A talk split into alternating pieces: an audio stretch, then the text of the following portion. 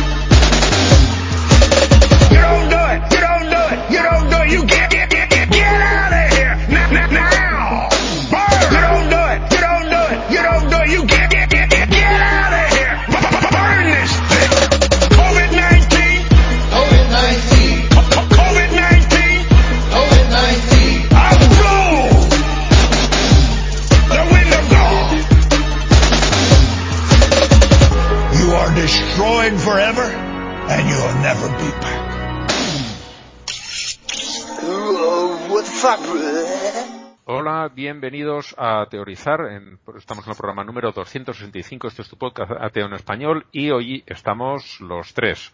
Hola, Blanca. Hola, ¿qué tal? Y hola, Kirkigan. Buenas noches cuando grabamos. Y Ah, sí, buenos días, buenas tardes, buenas noches, depende de la, es que nuestros, nuestros oyentes pueden escucharnos a la hora que ellos quieran. Y ahora, y ahora con, con el, con el, eh, con que todo el mundo está en- encuartelado, uh, peor todavía. Todo el mundo menos Suecia. Por cierto, sigo sin encuartelarme. bueno, tampoco en, en Brasil son muy aficionados a esto de, de encerrarse, por lo visto. Porque allí tampoco lo han hecho. Pero allí le está yendo un poquito peor, me parece a mí. Oh, sí. Es que yo ya lo, ya lo comenté, o sea, en un país como Suecia, donde la ciudad más grande, no muy grande, y con, con poca población y poca concentración, no es lo mismo que un sitio como Brasil, que tiene algunas de las megalópolis más grandes del mundo, con una concentración pobl- poblacional gigantesca. Obviamente, claro, en la Amazonía no, allí no están muy concentrados, pero que viene siendo las ciudades, Mm. Oh, sí, en Sao Paulo hay más habitantes que, en- que, que, que en todo Suecia. Suecia, Suecia. claro. Y luego que no es el mismo carácter de gente ni la misma, vamos a llamar, disciplina, ni el mismo nivel de vida que te permite encerrarte en tu casa. Porque en Brasil, como ya nos han- comentó en su momento eh, Andrés y también hablé yo con Julio, eh, pasa lo mismo. Hay un montón de gente que vive de lo que está sí. sacando en el mismo Día. día lo que gana. En el día. Y Mm. con eso come. Y el día, es en Bolivia también lo mismo. Y el día que no salen a la calle a ganarse la vida, ese día no comen No porque comen. no tienen nada. Entonces no es, no es lo mismo en un país que en otro, ni, ni de lejos, ni se Sí, parece. no, no, ade- es, es- es- es otra cosa. Además que casi la mitad de los, de los casos, eh, y de los casos positivos y de los muertos ha ocurrido en Estocolmo, que es la, la, la metrópoli, ¿no? La ciudad más grande. Claro, claro. y, y se ve que es concentrado, ¿no?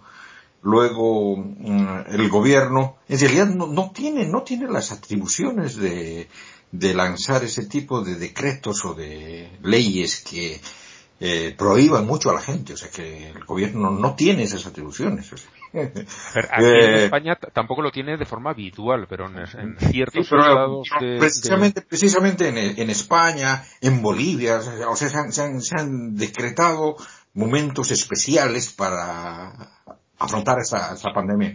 Acá pero no, que es- no eso está- previsto en la Constitución, que es que, que se puede decretar ese tipo de situaciones especiales de decir, oye, Claro, eh, en caso- aquí eh, hay, hay que hay que limitar ciertos derechos durante un tiempo tasado además porque aquí cada dos semanas lo tienen que renovar y se vota Sí. Se Sí, vota en sí. el Congreso. Entonces, eh, el estado de alarma, que es lo que tenemos ahora, eh, como mucho puede durar dos semanas y si quieren más tienen que volverlo a votar en el Congreso. que además ni siquiera es el estado más grave que hay, o sea, está el estado de excepción, está el estado de guerra, o sea que es un estado Sí, relativamente light. flojito, light. Entonces, de cuatro, este es el, el más light. Sí, no, pero a eso, a eso me voy. O sea, lo que ha hecho Suecia no ha entrado en un estado especial, sino de que, bueno, ha salido con recomendaciones, ¿no? Y las recomendaciones las han, las han ido volviendo cada vez más, más duras, ¿no? O sea, que, por ejemplo, ahora eh, está prohibido eh, tener concentraciones de más de 50 personas, por lo que era bastante gracioso ver en, en- en televisión, como lo mostraron ayer, como han limitado eh, eh, a 50 personas para un partido de fútbol. Y, y la discusión que, y la discusión que, y la discusión que, 24. sí, esa era la discusión que tenían, o sea, si, si a los jugadores y a, a los árbitros, contaban. no, no. No, pero ahora en serio, eh, los jugadores, ¿cómo mantienen la distancia de dos metros? Ni, ni de. Vamos. Eh, no. O sea, de que Imposible. pero no estaba, se puede. estaba gracioso la, la, la cuestión esa por, por la, por, por la discusión que hubo. Bueno, pero al final, o sea, de que hay ciertas normas en los restaurantes que, eh, en- o, o bares que no, no, no pueden atender a gente parada, tienen que estar sentados en mesas.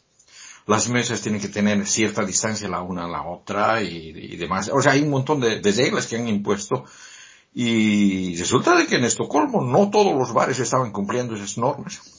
Y han salido a clausurar, o sea que han clausurado un montón de, de locales en, en Estocolmo por no cumplir las, las normas estas. Que en realidad son recomendaciones, imagínate, o sea que es medio...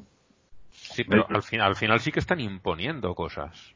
Claro. Claro, claro, claro. O sea que las recomendaciones son para que las sigas, no son para... Sí, sí. Claro. ¿Qué, qué pasa? En España tú haces ese tipo de recomendaciones y las carcajadas las oyes desde Malme. Pero mira, Así ¿sabes claro. qué pasa? Estos son recomendaciones, y atención, eh, cómo voy reconduciendo. Son recomendaciones como las de Dios. Dios te recomienda que hagas unas cosas, pero tú tienes libre albedrío para no hacerlas. Eso sí, si no las haces, te tortura eternamente en el infierno. Pero Él no te obliga, tú puedes no hacerlas. Eres libre. Sí, sí. El libre Sí, bueno. albedrío. Bueno, bueno, o sea, de que ese, ese tipo de cosas, más que nada para lo- locales y un montón de...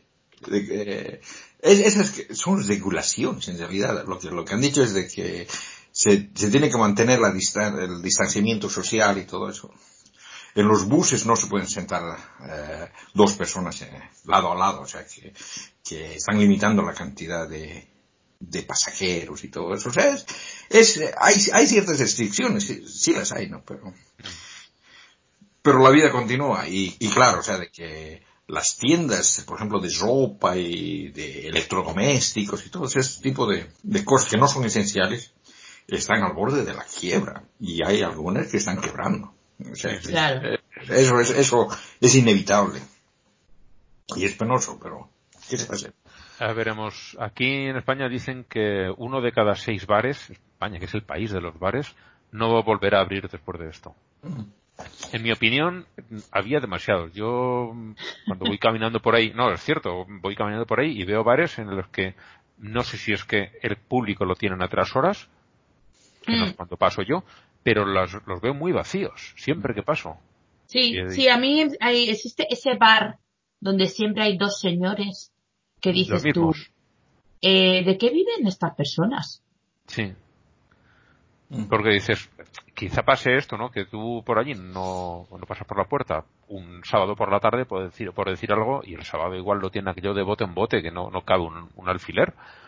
Pero el resto de la semana pasas por allí y dices, le estás poniendo a este señor todos los días una cervecita y al otro un vino. Y todas las tardes lo mismo, las dos mismas personas tomándose su cervecita y su vino. Mm. Y no sé, que no le, no le ves vida en ese, en ese negocio. Quizás sea porque no pasamos las horas en las que sí la hay, pero Mm. bueno, es lo que tenemos. Sí, bueno, eh, además, De todos modos, yo quiero decir que lamento muchísimo a la gente que se les va el negocio a la mierda, ¿eh? No es que yo me alegre de la desgracia de nadie, no vaya No, no, a ser no. que están los, están los ánimos muy... eh, so- soligantados, ¿no? Sí, No, y, y- y- y- y la, y la cuestión interesante es de que vamos a tener que aprender a convivir con el virus hasta que encuentren la manera de defendernos contra él, ¿no? O sea, que hasta que encuentren una vacuna o al menos un tratamiento que sea algo eficaz, porque el tratamiento, los tratamientos que hay son una mierda, o sea, ah, hay algunos que parece que han funcionado, pero tienen limitaciones, o sea, es, es, es, es un despelote, es- este virus es un despelote. Para hacer una cosa que no hace tanto daño, porque yo estaba, yo, ustedes saben, yo soy fanático por los números. O sea, que por ejemplo, cuando hay el, la Eurovisión, yo no me siento a mirar lo que cantan, sino me siento al final cuando están votando, porque me encanta, me encanta esa cuestión de los números, o sea que, igual, igual me pasa con el campeonato de fútbol, o sea que más que in- interesado en el, juego mismo, estoy interesado en, en cómo van las tablas de posiciones y, o sea, soy, soy, me atrae mucho los números. Entonces, como se deben dar cuenta, este, este del COVID ha sido, para mí un, es un- una fuente de, de diversión bastante alta, porque bueno, estoy, sí- sigo mm, todos los cambios que de- en, en todas las estadísticas habidas y por haber, tanto de Suecia como, como de Bolivia. Las de nivel mundial las, las veo así, a, a grosso modo. De Suecia y Bolivia me interesan las, las curvas, no sé por qué, ¿no? Y lo que estoy viendo es de que en realidad no es tan, no es tan grave. O sea, eh, a Suecia le está yendo mucho peor que a Bolivia, pero bueno, también es más tiempo y todo eso. Pero eh, la, la cantidad que, que ha sido oficialmente en, en, es, es, es una nada, o sea que, y digamos, hay, hay enfermedades que son peores. ¿Te das cuenta? Eh, cuando empezó esto, todo el mundo decía, a ver, que llevamos ya unos cuantos meses con una mm, eh, epidemia de dengue Mm, a la que nadie le hace ningún caso y está muriendo mucha más gente. mm. Claro, pero qué gente se está muriendo. Sí. Claro. Bueno, el, el, el dengue, el dengue no, no, no distingue tampoco, y, y el dengue no se contagia, ese es el problema. Ya, pero ¿en qué dengue, países? Te, te pica un, un, un mosquito desgraciado y ya eras. Ese, Es no, como, es como lo que pasa con el tema de la vacuna de la malaria. ¿Tú crees que si la malaria asolase Europa y Estados Unidos y Japón no teníamos vacuna ya? Vaya que sí teníamos. No tenemos Bueno, vacuna porque como los, los que se mueren de malaria son pobres desgraciados, pues no le importa a nadie. eh, creo que hay vacuna contra la malaria. Eh, no realmente. Eh, han sacado una, pero que no tiene mucha, una eficacia muy alta. Pero hasta ahora había un tratamiento que además es que ni siquiera era muy eficaz y tenía Sí, unos bueno. efectos secundarios que flipas. Eh, hay, hay vacuna contra el dengue, pero es solamente buena si es que ya, lo has, ya has tenido el dengue. Para que no te vuelva a pillar. Sí, o sea, de que si, has tenido el, dengue y te ponen la vacuna, ya no, ya no te vuelve a dar, ¿no? El, el problema es ese, ¿no? De que te puede volver a dar y, y hay, hay variantes del dengue que son graves. O sea, que hay, hay variante también que es, que es relativamente leve, ¿no? Pero la, la, la variante grave es, eh, mata. O sea, entonces, eh, entonces es, eh, hay, hay cierto, cierto tratamiento de, ahora, hay vacuna, pero no, no sirve para todos. O sea, si no te ha dado el dengue, no te pones la vacuna tampoco. Ya. Curioso, mira, eh, normalmente las vacunas son para que no lo cojas la primera vez y aquí son las efectivas si ya has sobrevivido a la enfermedad. Sí, Es, es, raro. curioso. Es curioso, sí, sí, sí. mucho. Bueno, arrancamos enviando gente al carajo. Tú, Blanca, lo tenías muy claro. Sí, yo lo tenía clarísimo. Eh, Arráncate. vale. Pues yo quiero, yo quiero enviar al carajo una mandada al carajo colectiva que son las que me gustan a mí. Eh, porque, pues, a ver, probablemente haya cosas peores. Eh, seguramente, seguro, 100% seguro hay cosas peores. Y, y hay cosas peores en esta lista. Pero es que cuando, cuando lo vi, me enfadé tanto. Yo no sé si es porque ya estoy un poco sensible, no sé si es de tanto aislamiento o de que Twitter, que es donde yo vivo, porque la gente se cree que yo vivo en Ferrol. No, yo vivo en Twitter. pues yo vivo en Twitter y la gente en Twitter está como muy, ya, o sea, muy guerrera para ser Twitter, que esto ya es como el epítome de la, guerre- de la guerreridad. Y la gente está como muy irascible y muy todos contra todos y tal, y estamos en una situación que, aunque sí que es verdad que enfermedades peores, aquí están muriendo mi- miles de personas en mi país y en otros países otros cuantos miles más, ¿no? Y, y gente con nombres y apellidos que tú conoces y esas cosas. Y entonces eh, yo quería mandar al carajo a un canal de, de twitters que se llama Info Vaticana, que cree que, no sé si es solo en Twitter, tú lo sabías Ángel, que hacen más Sí, sí. cosas que Twitter. Esto sí, es, es como un periódico digital de corte católico muy ultra. Eh, como os decimos su- aquí, más, más papista que el Papa. Su descripción en Twitter es toda la información de la Santa Sede, de la Iglesia de España y de la Iglesia universal. Ni más ni menos, ¿eh? Universal. A tu Eh, alcance. Etimológicamente, católica quiere decir eso, universal. Claro. Entonces, digamos que eh, a nosotros nos suena raro, pero Es como Miss Universo, que es un concurso que está súper amañado porque siempre gana una de la Tierra, ¿sabes? Pero bueno. Siempre buscando el bonus odor Christi, que es como en DB. Bueno, pues esta gente ha hecho un vídeo que yo, porque lo vi en un tweet, que, que decían, esto va en serio, porque si no yo habría, os juro que habría creído que era una parodia, que era un choteo, un rollo amo a Laura, que los españoles recordaréis, eh, amo a Laura, pero esperar hasta el matrimonio. Vale, pues cierto, esto, eh, allí salía Mm. una chica muy mona, que se suponía que era Laura porque es la que más enfocaban, que luego se ha hecho bastante famosa. ¿por qué? No sé. Lara Álvarez, que ha sido presentadora de televisión, novia de Fernando Alonso, después de muchos años. Sí, la No chica sabía tan mona era Lara, Lara Álvarez. Pues fíjate. Entonces, entonces era todavía estudiante de periodismo. Pues esto es en serio y es una gente que ha hecho un vídeo que se titula eh, Queremos ir a misa o devolvernos la misa o una mierda así.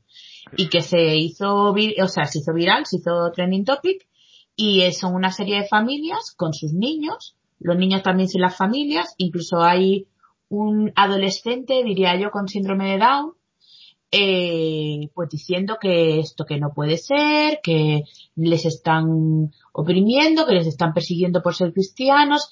Uno dice queremos ir a misa, queremos comer, como si, o sea, a ver, Mm. la galleta que os dan, ¿sabes? O sea, la, la, la oblea esa no, no quita el hambre. Y además es que me jode porque mm, en este país, que supuestamente es a confesional, todos los santos domingos se retransmite la misa en la televisión pública para que las personas que están ancianas, impedidas, enfermas, etcétera, puedan asistir a misa como un servicio público que se hace. ¿Y por qué vale para los ancianos y los impedidos en tiempos normales y no vale para ti, opusino de mierda, que has hecho este vídeo? ¿Eh? O sea, es que me jode porque esto está hecho única y exclusivamente para desestabilizar a un gobierno de izquierdas en una situación sin precedentes en 100 años, literalmente además, y, y que, y que, y que joder, que estáis jugando con la vida de la gente, y es que sois unos hijos de la gran puta, tío. O sea, es que me enervo, me enervo porque, ¿por qué tiene nadie que hacer una consideración especial con esta gente? ¿Tú te imaginas que hubieran hecho un vídeo igual los musulmanes de la mezquita del M30? O sea, arde España, arde España. Mm. O sea, salen de los fachas a cazar moros por España adelante. Que no, que os quedáis en vuestra puta casa y os ponéis la tele y veis la misa. Y si no, os jodéis y rezáis a vuestro Dios y ya está. Y no ponéis en peligro a la gente. No, aquí lo, lo que les duele más yo creo que es que no pueden pasar la cestita para que les pongan la, los dineros. Que a lo tonto, a lo tonto de ahí sacaban mucho dinero y ahora no lo tienen. Y es, es el interés máximo que tienen los obispos en que la gente vuelva a misa. Mi Es opinión, que- eh, puedo estar equivocado, pero No, no tengo pruebas, pero dudas muy poquitas también. ni confirman ni desmientes. Bueno, la, eh, yo, yo no sé cómo será en, España, pero las veces que he visto misas en Bolivia, cuando estaba en Bolivia, no había gente. O sea, que eran, que eran ah, dos o tres ancianos que entraban a, la misa, o sea, beatitas, señoras ya, ya mayores.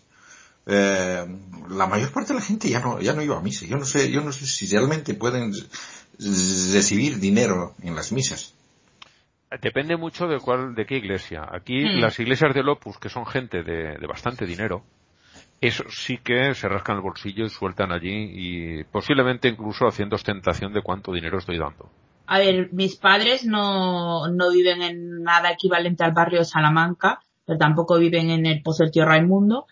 Y Bueno, eso es en Madrid, los que no son de España, digamos los dos extremos, el Los dos barrio extremos, Salamanca, sí. donde está la gente de más dinerito y como se dice Beverly Hills y el Bronx. sí. No, yo creo que el, el- el Pozo es peor que el Bronx, pero bueno. Eh, total, que, que, y yo he visto billetes en la cestita, o sea, no, ya no monedas, billetes. Mm. O sea que la gente se deja la panojita. No van muchos, pero los que van son fieles. Sí. Aquí sí que es verdad que cuando entras eh, a una iglesia en general suele estar bastante vacía si no es por algún acto especial. Yo recuerdo haber colgado una foto de la Catedral de San Sebastián, ¿era? Sí, de San Sebastián, en- hace, que será, por cinco o seis años que estuve por allá de vacaciones y entramos a verla, estaban terminando la misa y nos quedamos a que terminasen para luego recorrer la, el templo, ¿no? Que siempre tiene cosas bien de ver. Y conté, había, pero conté luego en las fotos, 13 personas y cuatro curas dando la misa. Para 13 personas que estaban asistiendo y eran todo gente muy mayor también. Pero Eso yo que sé luego... una señora catedral. Mm.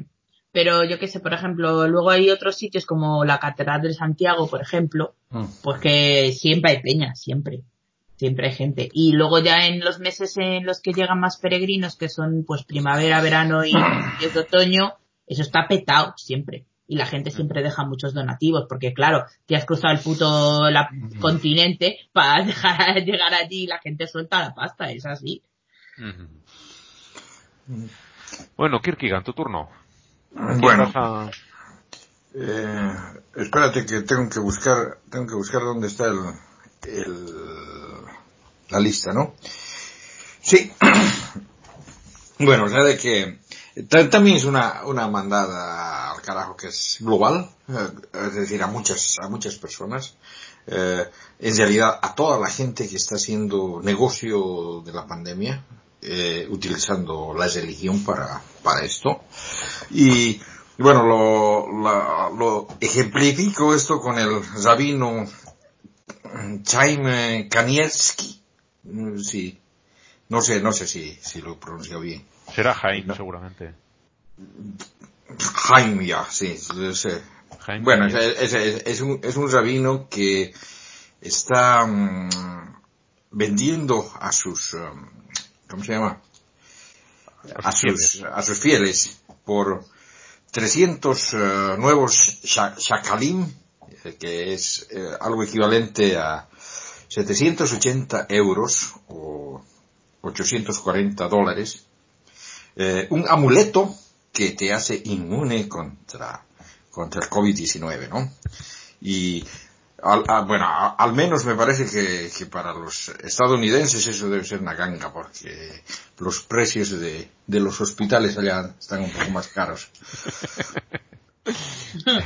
Bueno, pero no, eh, esta, esta gente que, que hace, que hace ese tipo de negociados es, es realmente, realmente la, el, peor, son, son, realmente carroñeros, o sea, que están, están eh, lucrando del, del temor de la gente, ¿no? Y no es el único, o sea, eh, estaba, estaba hablando de eso precisamente sobre los eh, pastores evangélicos que están esperando, eh, bueno, en Bolivia el gobierno está repartiendo bonos para la gente que, obviamente, eh, la gente que vive del día a día, que no tiene, que no tiene ingreso, que no tiene salario, no tiene qué comer si se les está obligando a, a la cuarentena. Entonces el gobierno está repartiendo bonos, diferentes tipos de bonos. Y han tratado de llegar a la mayor cantidad de gente posible, ¿no? Y ahora los, los pastores allá están esperando de que la gente dé el diezmo de los bonos que está recibiendo el gobierno. Y eso, eso, eso, eso es ser carroñero, realmente. O sea, es otro ejemplo, ¿no? Y, y claro, o sea, de que ha habido en los Estados Unidos otro tipo de que ha pedido exactamente lo mismo, ¿no? Que los beneficiarios de las ayudas sociales le entreguen sus cheques enteros, ¿no? Sí, enteros, no el 10%. No, no el 10%. Eh, Eso sí, eso sí. Eso sí, entero. Y bueno, ayer hablábamos eh, con Ángel eh, esa cuestión de los diezmos y España. Y sí, en España en las iglesias protestantes dan el diezmo. ¿Sí? sí.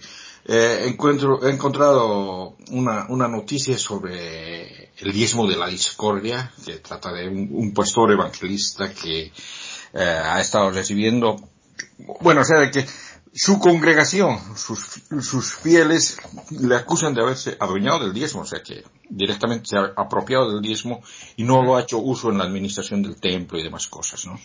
Yo, O yo sea que, Qué tenía, sorpresa. tenía- sí, sí, verdad. Sí. Yo tenía mis dudas sobre que aquí se pagase porque estamos muy acostumbrados de- a, a que en la Iglesia Católica no se les da un dinero marcado, una cosa tasada, simplemente pues cogen dinero de los impuestos, que bastante es, y luego la gente hace el donativo que quiera en la cestita cuando la pasan. Sí, Y no, de- entonces digo, si quieres atraer eh, fieles, pensaba yo, Mm. si quieres atraer fieles eh, españoles y les pides una cantidad fija, em, seguramente muchos no se te van a apuntar, pero mira, pues No, o sea, o sea, de que... eh, Siempre se ese- aprende algo. El, el problema, el problema que, que- que como tú lo presentas entiendo, pero el, el asunto del diezmo es una cuestión bíblica. O sea, está, está en Claro, la Biblia. Sí. O sea, que, que, lo- Bueno. que y ellos siguen a la, a rajatabla la Biblia, ¿no? Y bueno, de este, de, de este, del, del caso que te contaba, es eh, una iglesia que es eh, Iglesia Evangélica Pentecostal Salem, eh, de, de España, que, que ha tenido ese, eh, que- o sea, que han llegado a, a juicios, ¿no? A, a juzgados y todo eso por, por los diezmos mal administrados. De todos modos, lo de seguir a rajatabla la Biblia, en fin. eh, estoy de acuerdo. Sobre todo en la Bueno, parte Sí, no, o sea, de que, sí, siguen a rajatabla la- las partes que les conviene. Y, Claro, las partes eh, que cada, cada sección Y- del y cristianismo esa- decide que pero- es importantísima. Pero esa, esa parte les es, les es una de las más útiles, o sea, de que, ponte, ponte, ponte al caso, o sea, si tú vas a hacer una iglesia pa- con el, con el fin de lucrar, claro que vas a tomar esa, esa parte, si no serías un tonto, ¿no? Sí, sí, sí. Pero luego la parte de no juzguéis y no seréis, juzgue- no seréis juzgados, esa ya... No, no, es, es- es lo mismo con, con la cuestión de los, de los homosexuales, ¿no? Que hay que, hay que- que hay que matarlos, que es la peor abominación y todo eso, ¿no? Eh, dos, dos, dos versos abajo dice que, por ejemplo, no hay que hacerse tatuajes, pero eso les vale, o sea, se, se hacen Sí. unos tatuajes de Jesucristo, de cruces y todo. Igual de, igual de, igual de abominable es lo de, de hacer con un hombre un hombre con un hombre que ponerte poliéster o comer lasaña. Y Sí, por sí. lo que sea, con la lasaña no tiene ningún problema. ¿Sabes? Es que- Eso, el cerdo y los camarones y todas esas cosas, o sea, los murciélagos, por cierto, tampoco, ¿no? Tampoco. ¿no? Sí. Los, los murciélagos no se pueden comer, ¿no? Sabían lo que hacían, ¿no? Sabían por dónde iban. Pero de los pangolines no dicen nada. No, es verdad. Por lo que sea. Bueno. Bien, pues mi mandado al carajo es eh, precisamente, pues fíjate, la Federación de Iglesias Evangélicas de España, porque ya lo puso en el grupo, eh, le han pedido mm, que sus pastores que se han quedado sin, sin estos ingresos extra que suelen ser la parte de, de pasar la cesta, aunque si están cobrando el diezmo, la verdad ya les ya les vale. Eh, y aún así han pedido que a esos pastores se les pague el, como si fueran desempleados, se les pague el paro porque ahora mismo no pueden ejercer. Y me parece una cara dura extraordinaria porque ellos tienen un convenio especial con, con el Estado a la hora de, sus contribuciones sociales que no pagan el paro, como hacen, por ejemplo, los funcionarios. Un funcionario, salvo cuestiones eh, disciplinarias muy graves, nunca se va a quedar sin trabajo pero el resto de los trabajadores todos pagamos. Y ellos se han buscado un convenio especial para no pagar nunca esto y ahora quieren dinero de, de esa caja. Me ha parecido un, tener la cara extremadamente dura y por eso los quiero mandar a ellos al carajo. Sí, no, pero o sea, o sea, de, o sea, de que mm, están, están entre el, entre el grupo de, de gente que están pe- perdiendo su ingreso, porque Claramente igual que los dueños de restaurantes, ese tipo de cosas. O sea, o sea de Mm. que sus, sus, sus, sus fieles no están recibiendo tampoco dinero. Claro, entonces, Y- mm, entonces- ellos no reciben el diezmo. O Sí, si les han hay- reducido el sueldo, a ellos les reducen el diezmo. Claro. Pues ahí están ellos diciendo, no, Mm. dame, de esa caja a la que no he contribuido, dame una parte. Ni, ni he contribuido ni voy a contribuir en el futuro porque tengo mi convenio especial que me exime de ello. Pues, pues no señor, las cosas no se hacen así. Por suerte les han dicho que no, pero ya solo el hecho de intentarlo me parece que, que no es decente, para nada.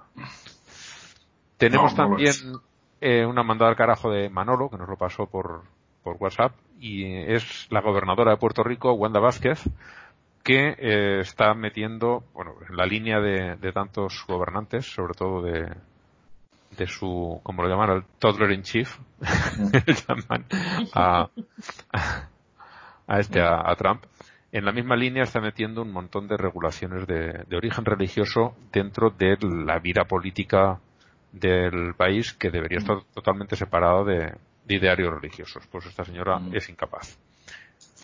No, no, no solamente es ella. o sea, y, No, no, y hemos, y hemos hablado en, to- de, todo, en todo el mundo hay esa cuestión de que están paseando santos con, en helicóptero con curas echando agua para, Mm. para conjurar contra el coronavirus. Eh, o como lo que hacían los, los musulmanes de, de, de colgar libros del Corán para que el coronavirus no entre al valle y cosas así. O sea, de que mm, hay, hay esa, ese pedido a la magia que, que lo están realizando con apoyo del gobierno. Está saliendo gente a rezar, están haciendo cosas así raras. O sea, la religiosidad ha, aumentado bastante. O sea, no solamente se, se han disparado las, las teorías de conspiración, sino también la religiosidad se ha disparado. Y es una cuestión que yo no le entiendo, porque claramente el, el, cor- el coronavirus eh, está demostrando que Dios no existe. O sea, es una prueba más concreta, no, muy difícil. Es que una de las noticias que hay para más adelante habla justo de cómo un montón de pastores, de estos que decían que yo hago mis pases mágicos y el coronavirus desaparece del país, han muerto por coronavirus. Ya. Entonces, eh, no sé qué, como dices tú, no sé qué más prueba quieres. Mm. De que No, eso no funciona. Entonces, aún así, cada vez, como dices No, tú, pero si, si, cen- centros mágicos es de, de, de sanar. O sea, la, la, la cuestión esa de Lourdes. La han cesado para evitar contagios. del coronavirus, la han cesado. Claro. Y, y Eso no, me pareció maravilloso. Eso me pareció tan genial. Es en plan, si estás parapléjico, venga a Lourdes que te curamos. Si tienes coronavirus, no, por favor. Bueno, es más, si estás sano, no vengas porque lo puedes pillar. Claro, sí. Es, es No, una pero- conversión pero- en toda regla. Es, es lo mismo que, que todos estos eh, pastores que así en sus no sé si han visto alguna vez eh, que curan enfermos que eh, va, va el tipo enfermo y le, le toca de la cabeza, lo hacen caer, hacen todo un show y sanan, sanan enfermos, o sea que va gente eh, con muletas y sale bailando, ¿no? O sea que Lo que pasa que, claro, se han persona- perdido, se han perdido. su problema es que estaba sordo. Entonces, aunque le quite las muletas, pero, en una película de, muy vieja. de- pero de todas maneras se han, se han, se han, se- se han, eh, perdido, o sea que se han entrado a sus casas y están esperando de que se invente la vacuna para salir de nuevo, para decir que han curado el coronavirus. Sí, sí, sí. Porque sí, o sea, que, el, que el momento en que se, se consiga la, la, la vacuna o el momento en el que se- el coronavirus sea tratable, va- va- de nuevo van a volver a agradecer a Dios. Yo, yo te aseguro, o sea, que se, se van a cagar en los médicos que inventen la vacuna, vale, van a dar gracias a Dios. Sí. Bueno, eh, y luego hay otra mandada que siempre viene bien, que es Alex Jones. Haga lo que haga, Sí, siempre. Ah, Por si acaso. En este caso, eh, se metió en uno de estos rallies que llaman, una de estas reuniones grandes que hacen de gente para protestar por X, y es lo de no puedes cerrar América. Eh, es una concentración bastante grande, están todos muy juntitos, así que si alguno tenía coronavirus, eh, cuando empezó, seguramente al terminar lo tenía una buena parte más. Sí. Quizá lo pille el señor Alex Jones, que está con sobrepeso. Mm, Yo creo que bebe bastante y nos podemos encontrar que de aquí a unas semanitas nos enteremos de que está muy malito y no me va a dar ninguna pena, tengo que decir. Este señor, ninguna. No, Bueno, a pasemos a, a mejores a mejores notas. Eh, tenemos eh, un par de triunfos. Eh, esta nos lo mandó también Manolo, un- una noticia de, de su estado, de Kentucky, donde el gobernador ha vetado una legislación que eh, se había propuesto para limitar el acceso al aborto en el estado. Y él ha dicho que de ninguna de las maneras. Por supuesto, pues los republicanos han montado en cólera. Y O que se bajen. pues sí. Dos faenas tienen, ¿no? Subirse, Exacto. montar en la Eso me decía a mí mi madre muchas veces. Tienes dos trabajos, enfadarte y desenfadarte. Pues ahora esto es lo mismo. La noticia para los que estemos en la Unión Europea eh, tendremos que buscarla por otros lados porque el enlace que nos proporcionó Manolo eh, dice que por las cuestiones de la protección de datos del GDPR nosotros no lo podemos leer. Así que eh, nos puso unas fotitos también para que pudiéramos leer la noticia.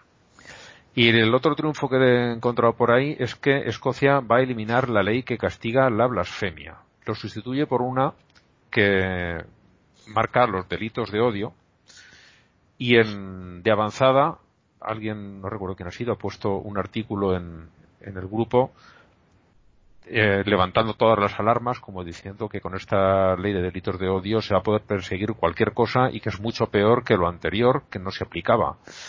Mm, no sé yo eh, yo les doy un voto de confianza en el que se va a utilizar de una forma más o menos bien que no va a ser pues como tenemos aquí que todavía tenemos el delito de blasfemia por otro nombre que es el famoso juicio a Willy Toledo y, y el que hubo también a Javier Crae y otros más. Yo eh, supongo que no va a ser así porque con los errores que va cometiendo un país, el siguiente al sacar su legislación debería corregirlos, pienso yo. Y sacar Sí, una que pero- permita menos el, el jugar a, a callar voces discrepantes solo porque ha dicho algo que a alguien no le gusta. Ya se verá. Ya se verá. A mí me parece, la reacción de los de avanzada me parece un, un tanto exagerada. Mm. Eh, esperemos que no tengan razón.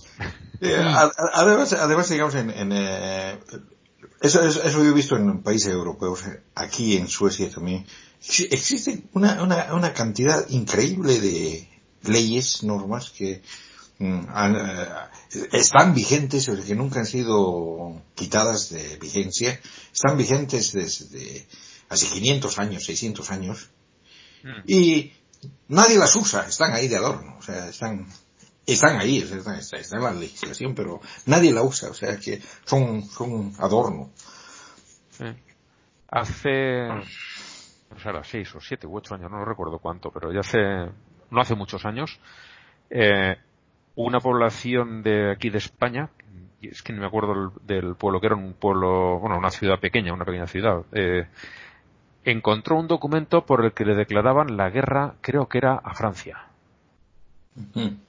Ese pueblo.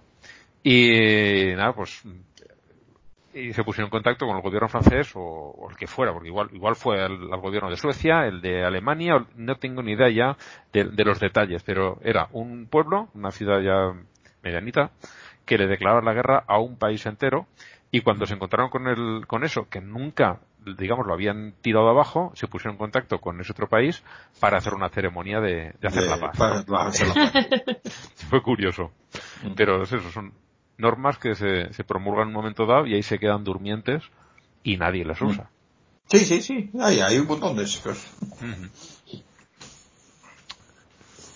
Bueno, en el What the Fuck eh, tengo una noticia que me llegó por un compañero de, bueno, ex compañero de trabajo, a través del grupo que tenemos todos los, que estábamos trabajando a la vez, viene de México, de Ciudad Juárez.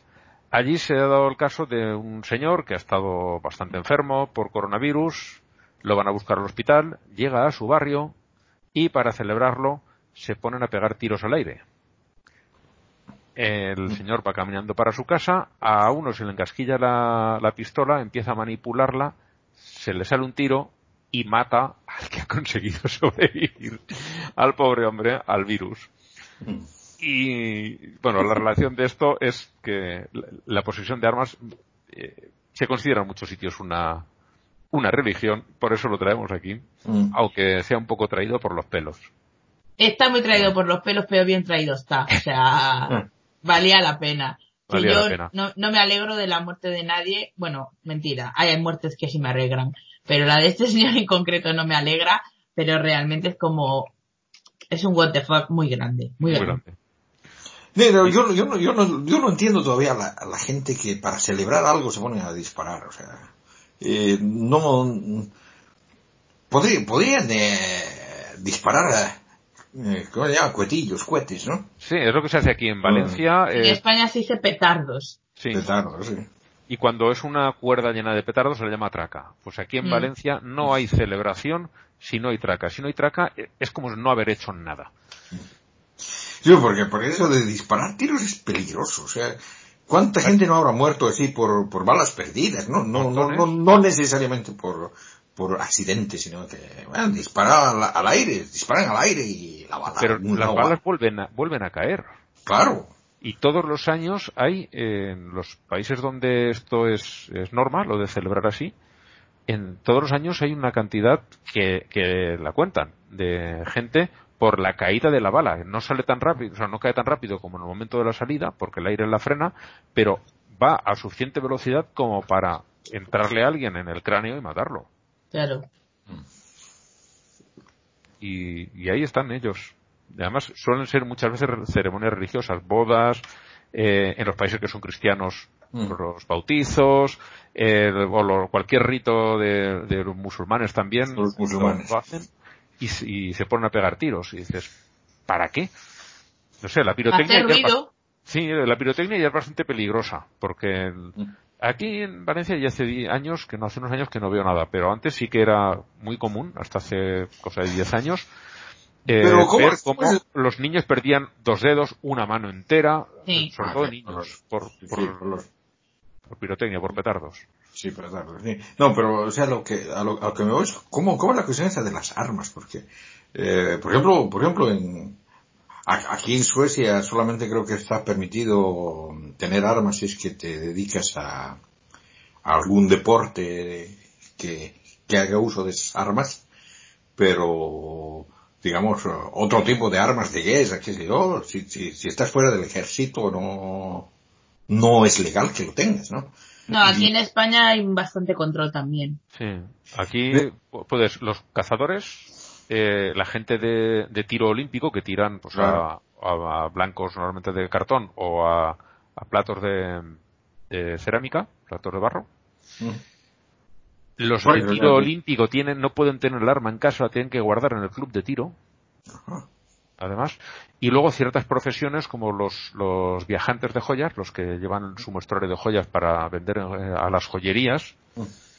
Eh, policías, cierto, un subconjunto de los guardias de seguridad y poco más, poco más. Sí, no, sí, no, a eso, a eso lo, lo, lo que me voy, porque in- incluso había, había la, la cuestión esta de que hay, hay alguna gente que tiene eh, armamento antiguo, o sea, que armamento de que tiene 200 años, o sea, esos, esos, esos- esas pistolas que usaban De carga delantera. Sí, sí, o sea que y, y- incluso a- hasta e- hasta ellos esas esas armas están están registradas para saber quién, quién la tiene, dónde la tiene y todo.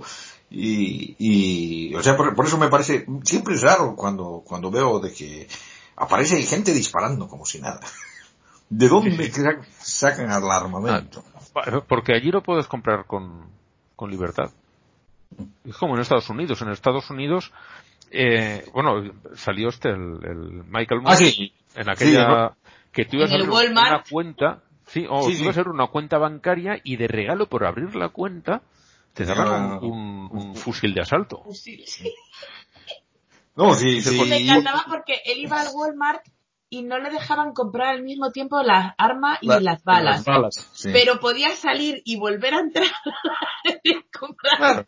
200 millones de balas sin ningún tipo de restricción. Sí, y ahora que ya tengo las dos cosas, dame lo que haya en la caja. Y claro, que es un Es muy estúpido. Sí, no, pero, pero eso, eso, una de las cosas que cuando, cuando fui a los Estados Unidos, eh, de- después de haber estado viviendo bastante tiempo en Suecia, mm, lo primero que me pareció raro fue eh, el alcohol, o sea, que, que, que- vendían alcohol en supermercados, o sea, que como aquí es bastante prohibido, me pareció llamativo eso, ¿no? Pero, Pues- pero luego me, me, me, me, me choqué con municiones, o sea, municiones, o sea, todo tipo de balas. Ya.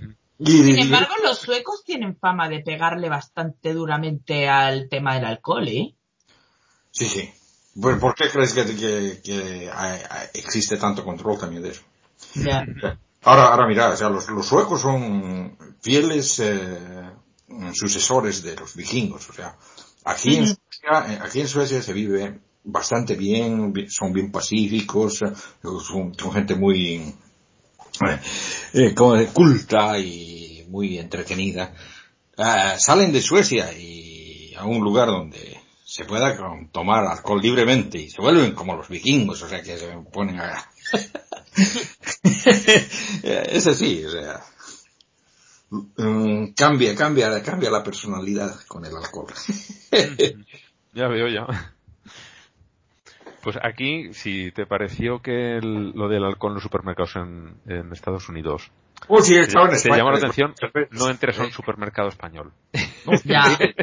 he, he- he entrado, o sea que lo, lo conozco, pero lo- a, a lo, a lo que voy era, era eso, de que eh, primero me llamó la atención eso, porque después de haber vivido tanto tiempo aquí en, en Suecia, y yo te digo, o sea, por ejemplo, en, en, Dinamarca es ah, también abierto, pero en el supermercado no, no, no había la cantidad de alcohol que, que he visto en, en el supermercado en los Estados Unidos, o sea que era exagerado. Era un supermercado gigantesco y, o sea que y su, su sección de, de alcohol era grandote, habían whiskies, vodkas y, o sea, había lo que, lo que quieras, lo que quieras. Ah, bueno, lo normal de aquí. Sí, sí, aquí también. O sea, eh, tienes en plan un lineal de alcoholes fermentados Mm. y otro lineal de destilados, bien a gusto. Bueno, bueno, ahora, ahora, digamos de, si, si es que tienes cierta, cierto tipo de cultura alcohólica, aquí en Suecia tampoco no te, no te pierdes mucho porque, eh, quieres algún tipo de bebida, alguna marca especial, algún, alguna bebida especial que no la encontrarías, que no, no la encuentras en, el- en la tienda, en el sistema, vas, eh, vas al, donde el correo y le dices, no, no tiene tal bebida, no, no- si no la tiene, te la consigue, o sea que te lo, te lo hacen traer. Ahora sí, o sea, por otro lado, o sea, cualquier tipo de bebida cuesta como cuatro o cinco veces, o sea, agarrar el precio de una botella en España y multiplicarla por cinco. Es Bueno, precio. eso pasa mucho. Sí. Aquí cuando llegan los guiris y ven lo que cuesta el alcohol y lo que te echan en cada copa, eh, les dan vuelta los ojos. Sí, sí, sí.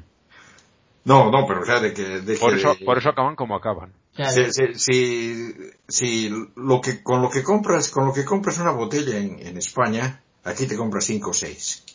O, no, al revés. Al revés. Con lo, con- lo que compras aquí, aquí una botella, en España te compras cinco o seis, o sea, del, de la misma bebida. O sea, es, eh, eh, digamos, el, el impuesto al alcohol es alto, alto, alto. Y eh, lo mismo pasa con el impuesto al tabaco, o sea, el, eh, fumar o tomar en Suecia es prohibitivo, realmente prohibitivo. Bueno, aquí el, el tabaco ha subido muchísimo eh, en los últimos años. No está todavía a los niveles de Europa, tampoco nuestros sueldos están a los niveles de Europa, pero, pero sí, o sea, Mm. el tabaco ha duplicado su precio en no muchos años. No, y por cierto, eh, mm, hay un cierto grupo de, de científicos que están estudiando el, la nicotina para contrarrestar el coronavirus. Sí. ¿Sí? Sí, sí. A ver, el coronavirus se utiliza, digo, perdón, no. La nicotina se utiliza, por ejemplo, como insecticida. Derivados de la, de la nicotina o análogos de la nicotina. Ya. de hace muchos años. Los, es una de las causas que están dando para que se estén acabando en Europa las, las abejas, están desapareciendo. Y en parte eh, dicen que es por culpa de, de los, de estos insecticidas que llaman neonicotinoides, O sea, son derivados o, o análogos de la nicotina. Bueno, en, en realidad, en realidad, todititos, to- todititos los alcaloides, o sea, mm, ya eso va a ver con cafeína, nicotina, cocaína, o sea, todo- todas las inas, Mm. mm, que son, ah, son insecticidas, o sea, son, son, es la defensa natural que, que tiene la planta para defenderse contra los insectos que se la quieren comer. ¿no? Todas menos la tomatina, que es otra cosa. Sí, sí, ta- ta- tampoco la mandarina, ¿eh? Tampoco, la mandarina tampoco. Sí, sí. Bueno, Blanca, tú tenías un, algún tuit que comentarnos, ¿no? Eh, sí, sí tenía. Eh, dame un segundo que lo localice. Ah, no, espera, que lo tengo, lo tengo guardado en Telegram, que lo guardé. Es un hilo de una periodista que trabaja, si no recuerdo mal, en el Washington Post. Es un hilo muy cortito en el que creo que tiene cuatro tweets.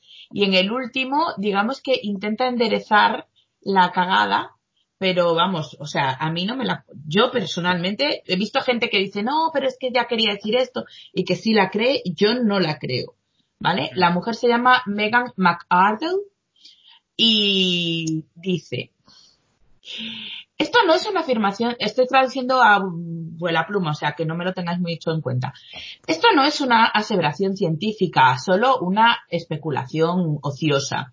Así que, por favor, tomadla como tal. Pero, teniendo en cuenta que todas las infecciones se han producido en eh, ensayos de coros, partidos de fútbol, restaurantes, etcétera, ¿y si el problema fuese el ruido? Esto también serviría para explicar por qué se ha extendido tanto y tan rápido en Nueva York. Como decía, es una co- especulación absoluta. Simplemente estoy eh, preguntándome qué políticas eh, habría que aplicar, qué recomendaciones habría que mm, hacer si se descubriese que es el ruido lo que extiende el COVID. El COVID. Tendríamos que rediseñar los restaurantes como los de los años 50, todos cubiertos de eh, telas y cortinones por todas partes, en vez de los diseños molones e industriales de la actualidad.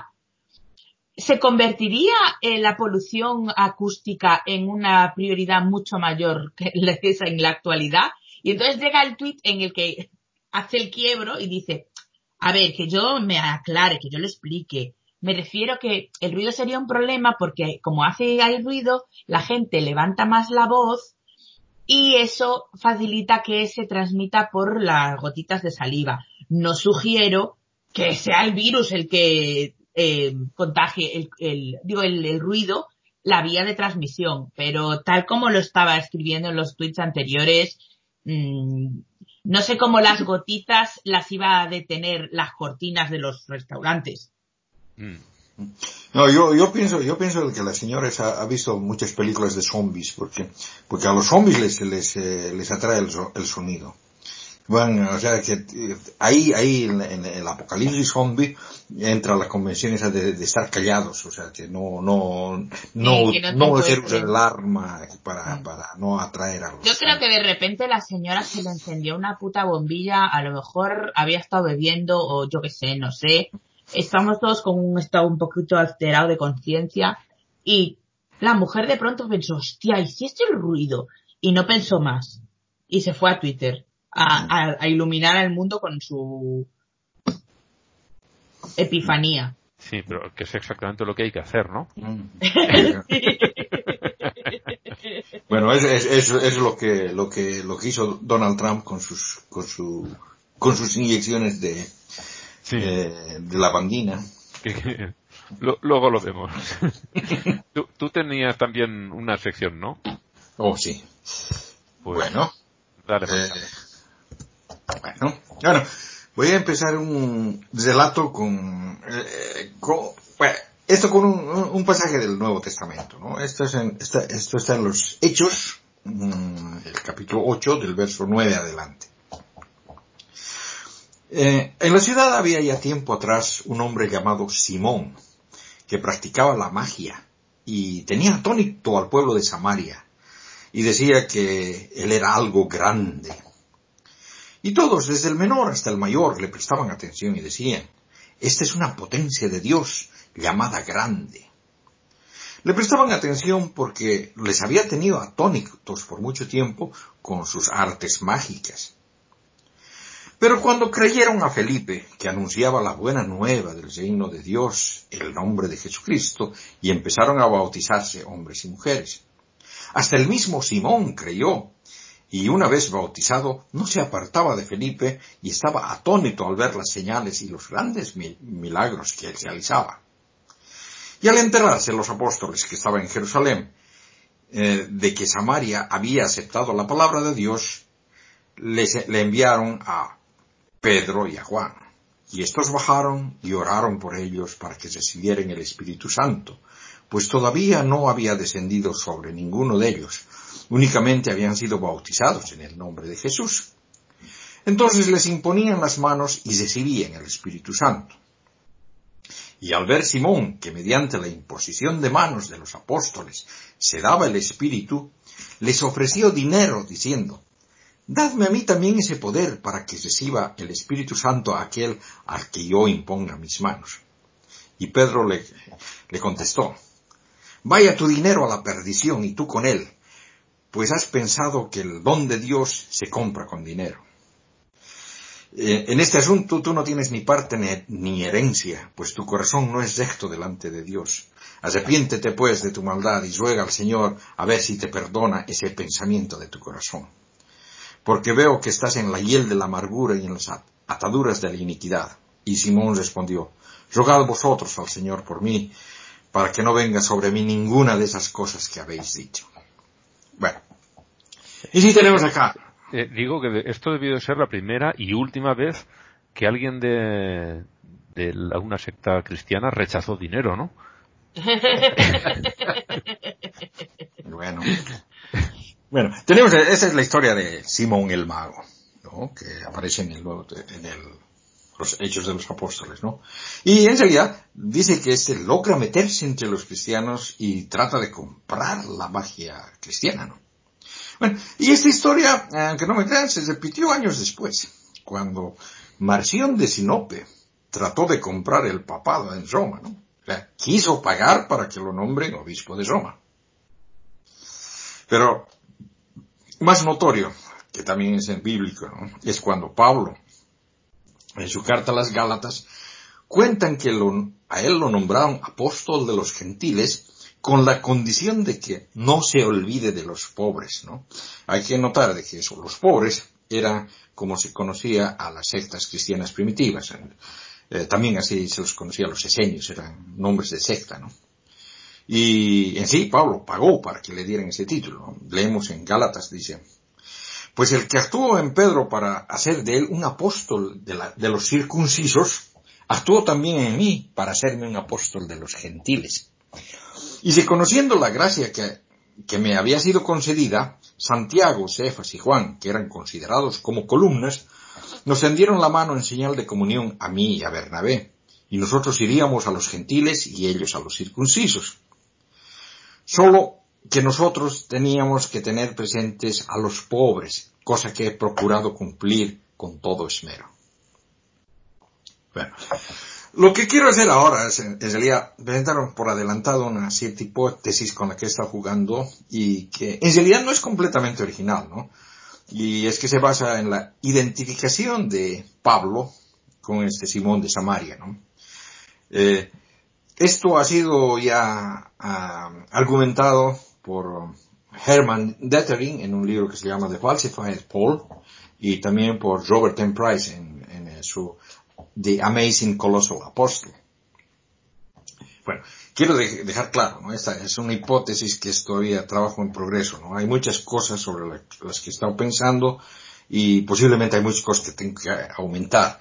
Y también soy consciente, ¿no? De que todo esto es especulación, pero como lo veo, mm, uno de, una, una, una de, de los fuertes puntos se basa en las descripciones existentes de las disputas internas que tenían los, el, cristianismo en su principio, ¿no? O sea, la proto-ortodoxia, es decir, el sector que después se convertiría en la ortodoxia católica, afirmaba que su marca de cristianismo era lo original y que el primer competidor cristiano, este Simón, fue el primero que quiso corromperlo, ¿no?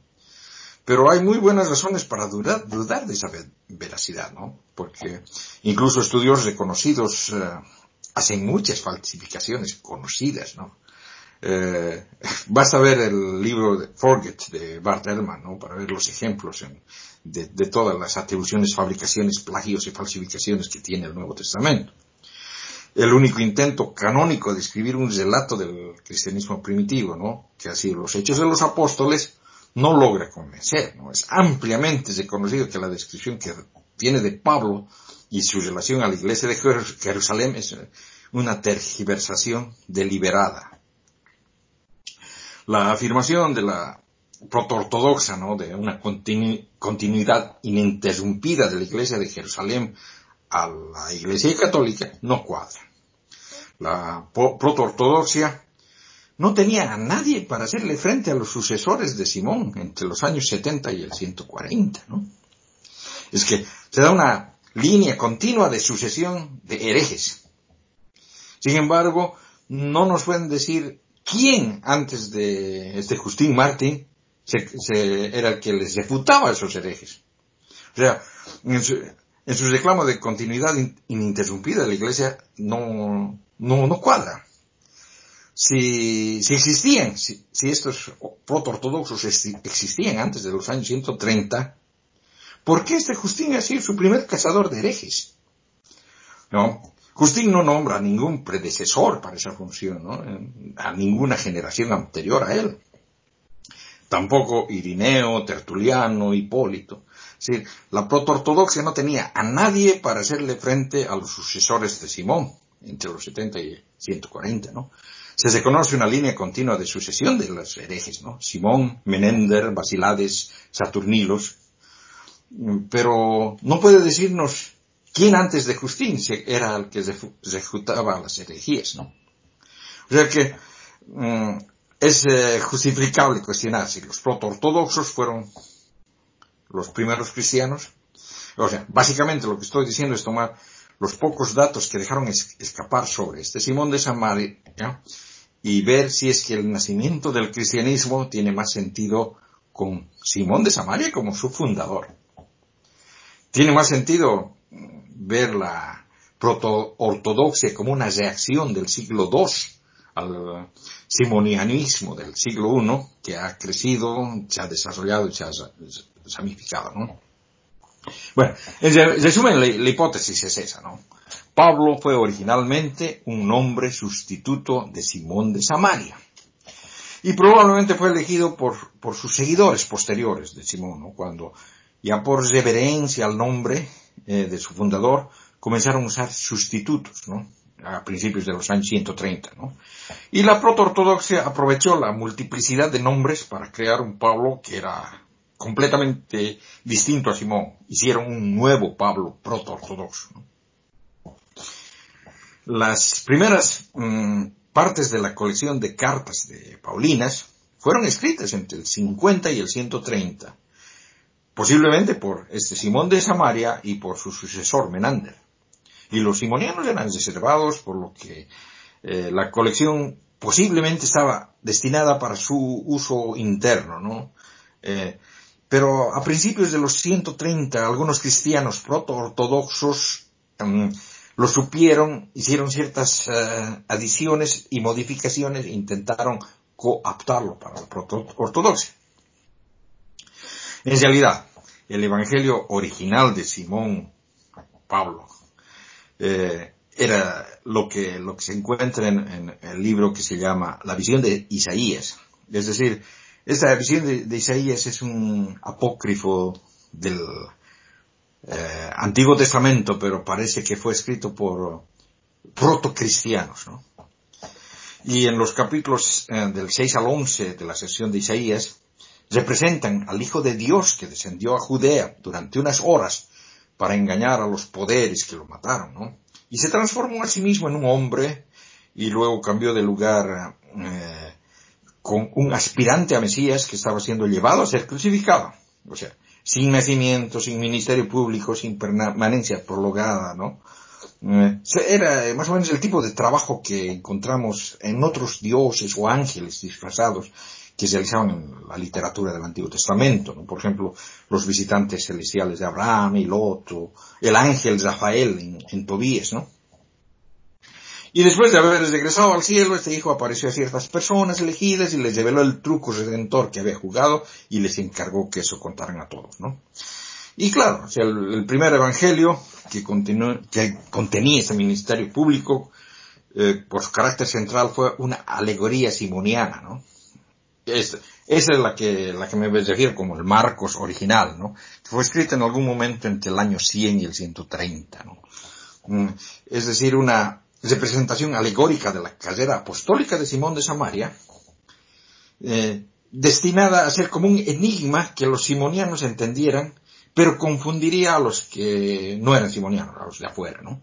Como un enigma intencionalmente críptico, dando suficientes pistas para que los simonianos reconocieran la verdadera identidad de la figura de Jesús, es decir, Simón Pablo, pero al mismo tiempo escrita de tal manera que los de afuera que miran, no, no, no vean, ¿no? Que lo, dicen ellos en, el, en el mismo texto, que miren, no vean, por mucho que oigan, no entiendan. O sea, el Marcos original se unió a la visión anterior del sucinto mito de Isaías sobre el Hijo de Dios crucificado, porque Simón afirmó ser algún tipo de reencarnación de ese Hijo, ¿no? La costura que separa esas dos manifestaciones del Hijo del episodio de la liberación es eh, entre Jesús y Barrabás, ¿no? en, Marcos 15. ¿no? Bueno, los evangelios de Marcos, Mateo y Lucas fueron las reacciones proto-ortodoxas a este Marcos original. O sea, sus autores resolvieron el enigma simoniano y respondieron intentando convertirlo en contra de los simonianos. O sea, cambiaron cosas al tomar al Jesús alegórico de Marcos original y hacerlo un proto-ortodoxo, ¿no? Y una de las principales formas que hicieron fue de poner los dichos que se llama cuno, que, que eran dichos sobre y por Juan el Bautista y su sucesor Santiago, ¿no? En la boca de Jesús. Es decir, los autores de los evangelios sinópticos nunca pertenecieron a una mm, comunidad de, los, de esos pilares, ¿no? Eh, la comunidad ya se había ido, a ser víctima de la guerra del 60 al 70 con Roma. O sea, estos tres evangelios se escribieron en los años 130. Ya pertenecían a un grupo de prosélitos judíos o tal vez gentiles temerosos de Dios que tenían algún conocimiento de Juan el Bautista, Santiago, alguna simpatía estaban con ellos, en lugar de su competidor heterodoxo, Simón o Pablo, quien había roto con los pilares para comenzar sus propias comunidades entre los gentiles.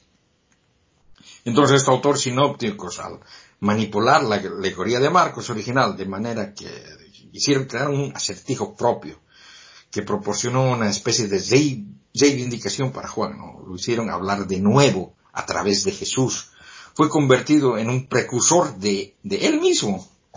Juan en cierto sentido había resucitado de entre los muertos. ¿no?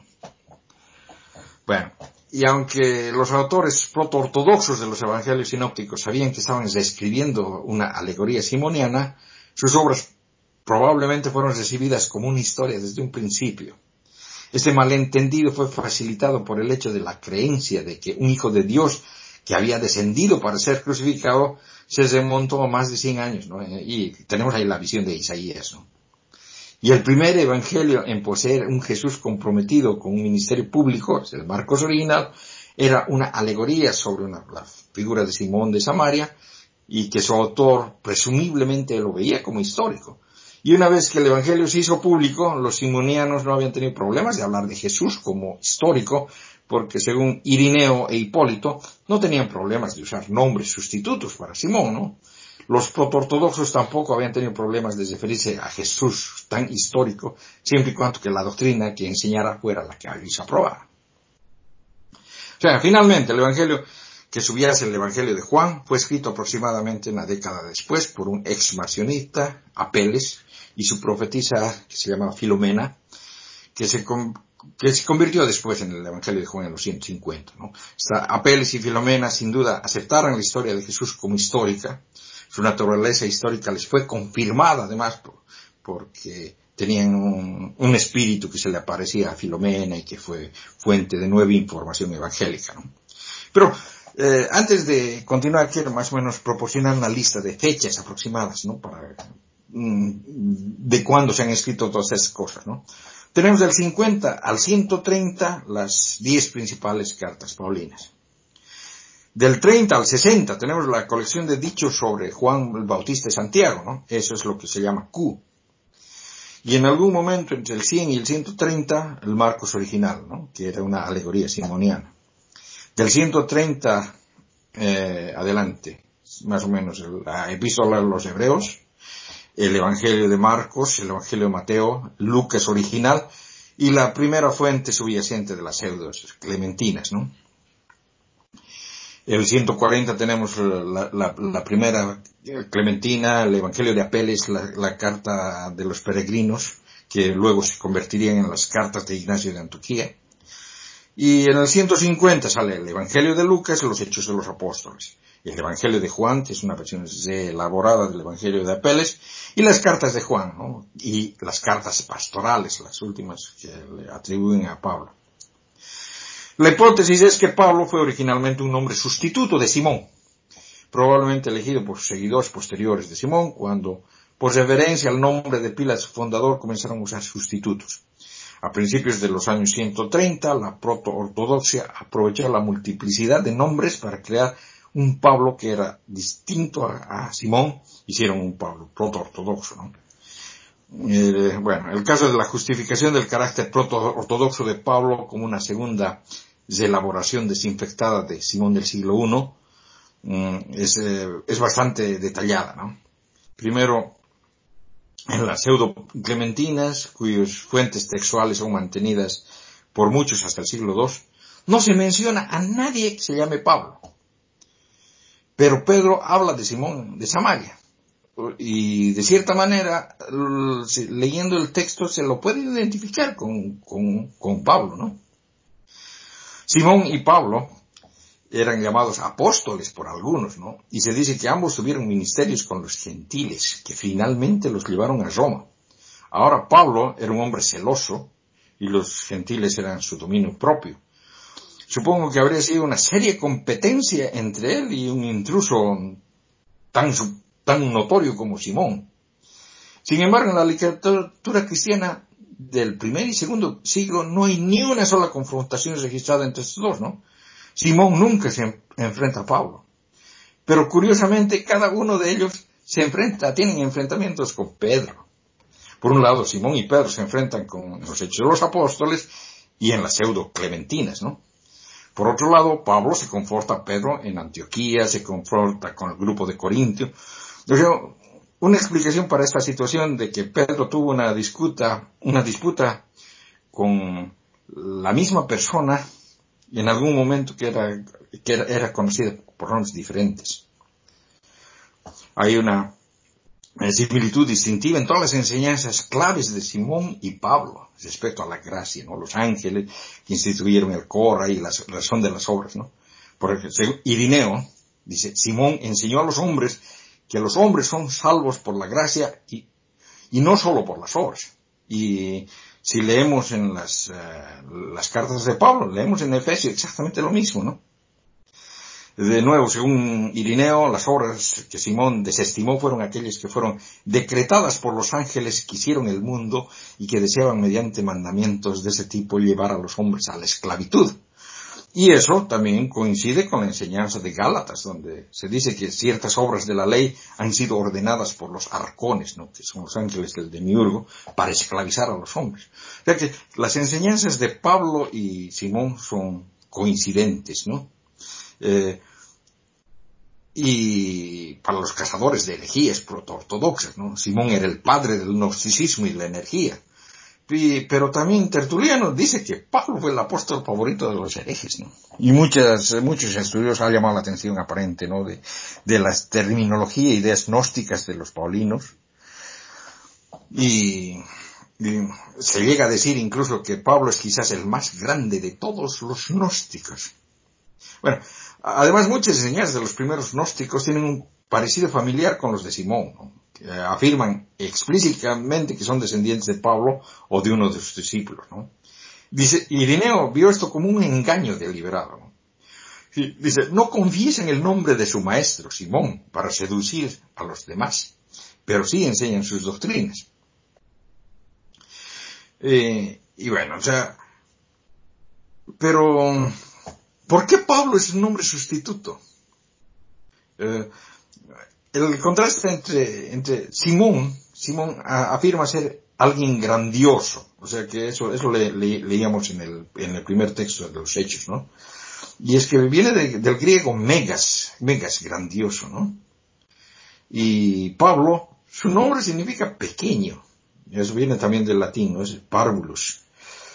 O sea, mm, parecería de que lo que lo que decía lo que decía Simón era que él había comenzado de pequeño de, de párvulos pequeño para llegar a ser algo grandioso megas no o sea que comenzó como pequeño que es de donde viene Pablo y terminó como megas que es grande. Y eso de megas es lo que los eh, eh, cristianos luego lo cambiaron de ser de megas de ser grandioso a ser mago y bueno. Eh, tengo, tengo en realidad eh, muchas, muchas otras, otras cosas más, pero me parece que me, me he alargado mucho. Mm, Siento, eh, escucho un silencio. Ay, a ver, tampoco tenemos así, digamos, mucho para rebatirte ni para confirmarte. Yo por lo menos, no sé, Blanca. Eh, no, yo tampoco. Kierkegaard me limito a aprender. Exactamente. Yo escucho, si, si se me ocurre algo, pues algún comentario, pero no es como para, o, o- o como mucho pregunto, pero más allá, a ver. No, no somos estudiosos del asunto, como tú. No. No, eh, eh, me, ha- me ha, me ha parecido realmente fascinante esta, esta relación entre, entre estos, esta- estas dos personas. O sea que mm, cuando, cuando leí de que el Robert M. Price había sacado eso, me pareció una, una cuestión graciosa porque Robert M. Price es bastante famoso por, por ah, negar la existencia de Jesús y lo que decía era de que estaba negando la existencia de Pablo también pero no, o sea, lo que, lo que está, lo que se está haciendo es eh, eh, decir que Pablo realidad y Simón eran, eran lo mismo. Y eso, Robert and Price se, se basa más bien en, en, en que este Simón, el mago, Simón de Samaria, está mencionado como personaje histórico por Josefo, el historiador judío. Ujú. Eh, o sea que sí ha existido, ha tenido su, su secta, los simonianos, que creían que este Simón era eh, Dios, era un Dios eh, en la tierra, ¿no? In- incluso su esposa se, se, se- se supone que era también media diosa, la Helena, ¿no? O sea, él- es toda, toda, tiene, tiene toda, toda su, su ramificación por su lado, ¿no? Pero, eh, el asunto es de que nombra que Simón tenía ciertos, ciertas amistades, tenía ciertos contactos con ciertas personas. Y da la casualidad que son las mismas personas con las que Pablo es amigo en el Nuevo Testamento. O sea, de que, de que sí parece de que hubiera un cierto, una cierta afinidad. Y, y yo, yo creo, o sea, yo estoy, yo estoy convencido de que ese ha sido el, el principio de todo. O sea que, eh, ya se lo decía tiempo atrás, el fundador del cristianismo ha sido Pablo, ¿no? Mm. Pero resulta que Pablo era así un, Sí, digamos que puede ser eh, otra persona tan, bueno, no tan fantástica, sino que es- vendría a ser como lo que dices del el Satán, que era un, un cargo, pues Ah, el, sí. el Pablo este de alguna manera también podría convertirse en algo parecido, ¿no? Al- alguien que no es una persona determinada, sino más bien alguien que cumple una función determinada. No, pero lo, lo- lo que te decía yo, de que este Simón eh, era, se creía gran cosa. Por eso era megas, ¿no? Era, era grandioso. Pero parece que tal vez físicamente haya sido pequeño. ¿eh? O, Eh. O tal vez, eh, sí, eh, dicen alguna vez de Pablo que era pequeño. O sea que el nombre de Pablo quiere decir pequeño. O sea que ahí también viene, ¿no? Y, y, y, y lo que lo que él decía de sí mismo era de que de pequeño se volvió grande. O sea, de que tiene, tiene un montón de cosas, y, y usa también esta cuestión de, de, que es indivisible, ¿no? La, la palabra átomo, que eh, está, está ese tipo de, cosas eh, en las descripciones, ese tipo de palabras se usan en las descripciones que, hablan de Pablo y también las que hablan de Simón, o sea que es bien, es, es interesante, o sea, yo los les, les he comenzado a identificar. Y bueno, o sea, de que mm, me está, como, como les contaba ayer, les, me está dando muchas ideas para un nuevo libro, pero me parece de que he, de, he debido leer unas dos terceras partes de lo que tenía preparado, pero me parece que me estaba alargando más de lo necesario. Pues nada, para el próximo lo terminas y ya está. Sí, ¿no? Sí, sí, sí, sí, es que no encuentro otra cosa que me fascine igual. Y, bueno, despierten, que continúa ahora el, el, el, el programa. El programa.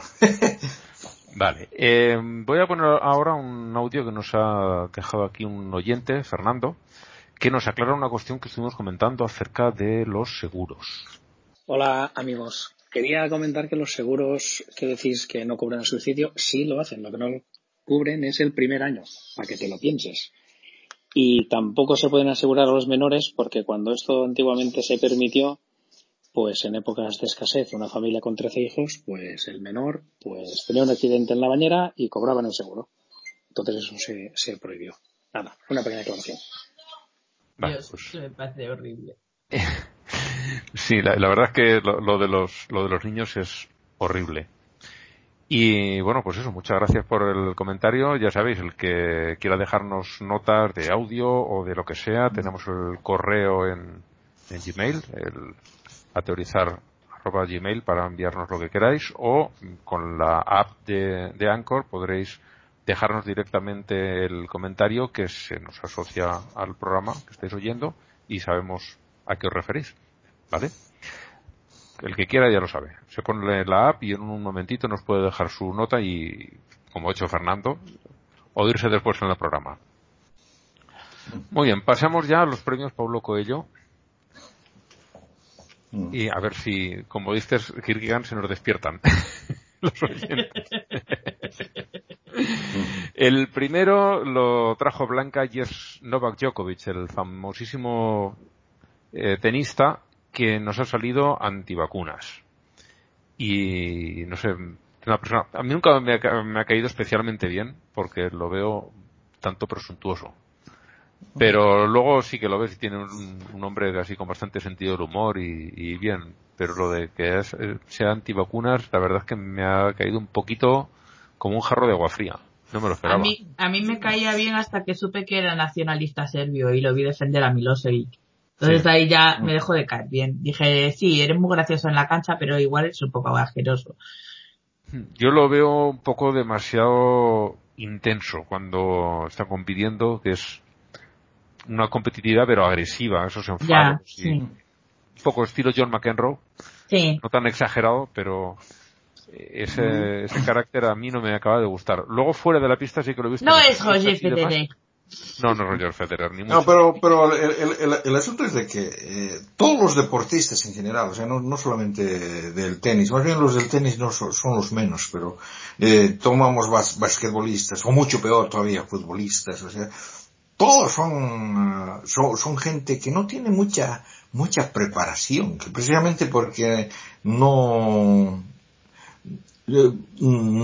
porque no tienen capacidad intelectual se dedican al deporte, me parece. No, no, no te creas. A ver, esto últimamente... Hay de sí. todo. Pero por ejemplo, sí, no, el... claro, había, había el Sócrates, que jugador futbolista que era, que era médico y bastante preparado. Sí, y, y, más, pero... aquí teníamos a, a, Juan Antonio Corbalán, que fue una de las grandes estrellas en los 80 del baloncesto del Real Madrid, que era también médico.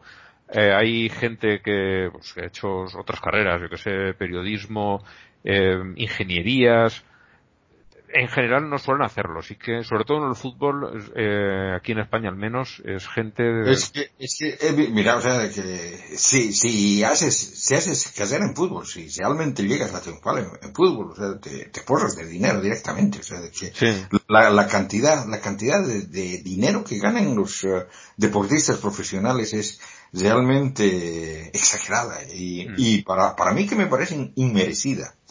Y, y yo, yo pienso de que, de que una de las cosas que deberíamos aprender de, precisamente de esta pandemia, es poner las cosas en su lugar. O sea, de que los médicos deberían estar ganando lo que ganan los, los deportistas, pienso Yo yo. creo que nadie debería estar ganando lo que ganan los deportistas.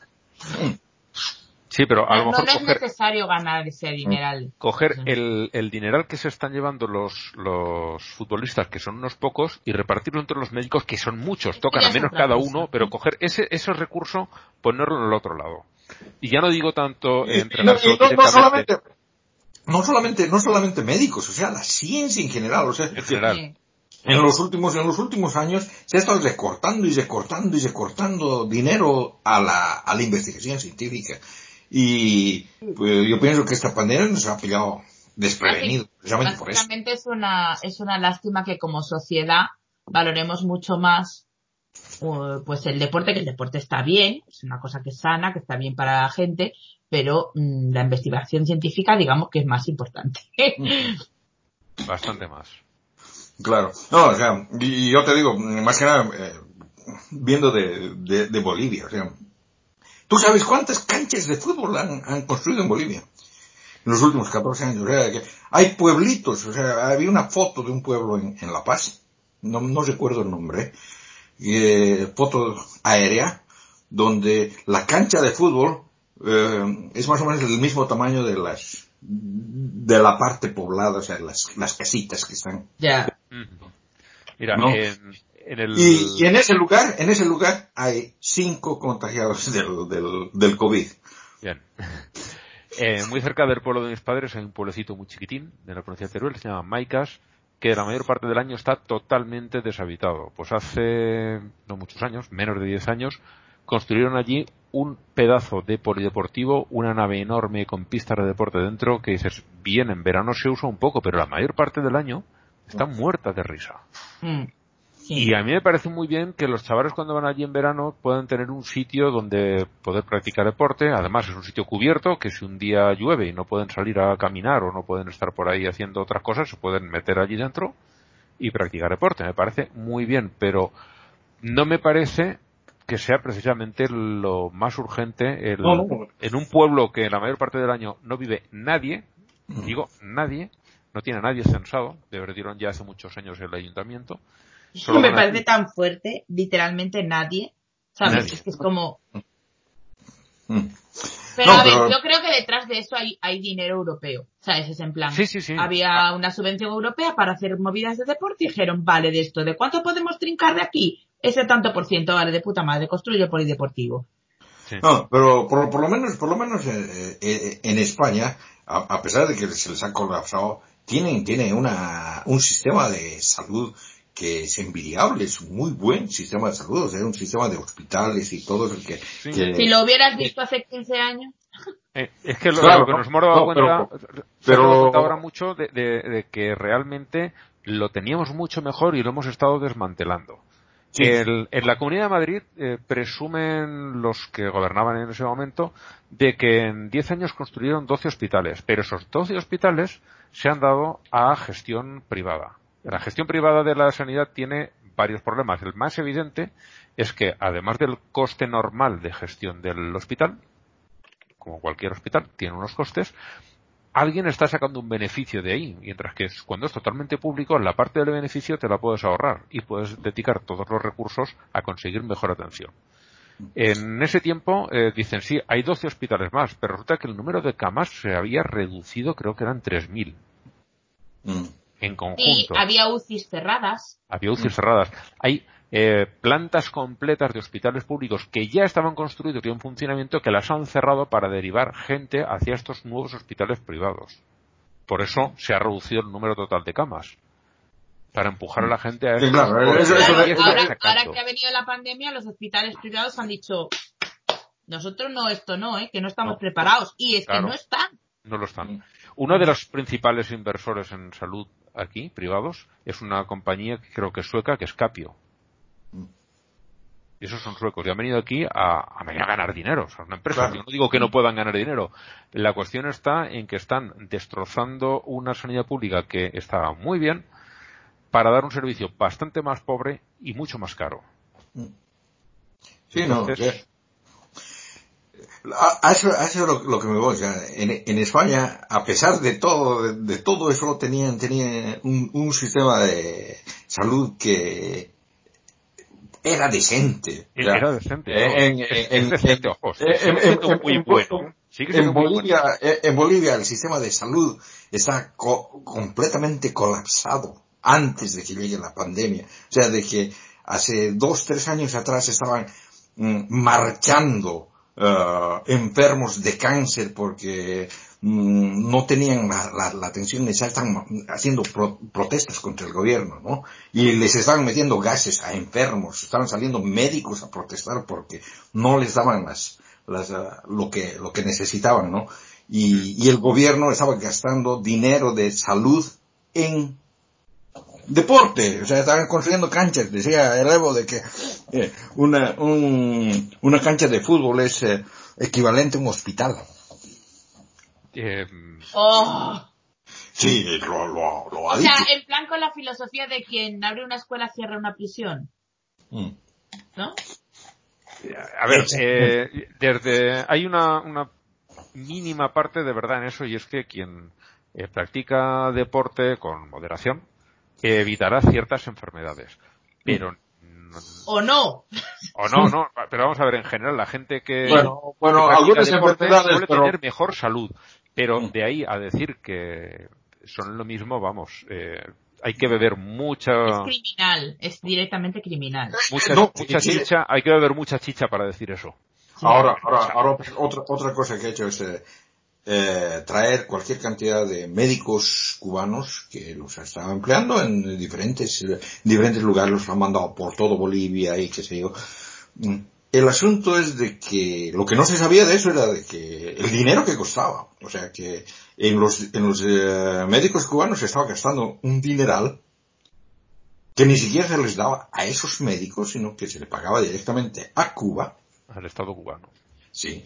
Los médicos estos no eran médicos siquiera, o sea que más de la mitad de los médicos cubanos no tenían título de médico, ni siquiera el título de médico cubano, porque el médico de, el título de médico cubano no está todavía aceptado en Bolivia.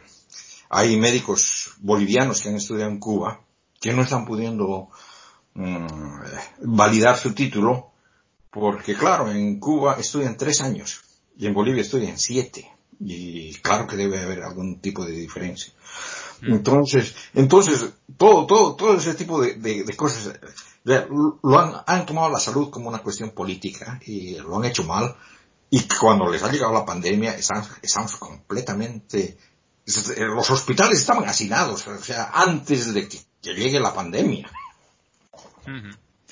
O sea que realmente, o sea, apenas hubo el primer caso, yo entiendo al, gobierno de facto, al gobierno facho, que apenas, apenas ha, ha habido un, caso, ha puesto en cuarentenas, ha, ha encerrado, o sea que ha encerrado a la gente en, la- en- sus casas y para evitar de que haya más. Y recién se han puesto a, construir, a, a poner laboratorios, a, recién están tratando de, de construir algo así a la, a la quete, ¿no?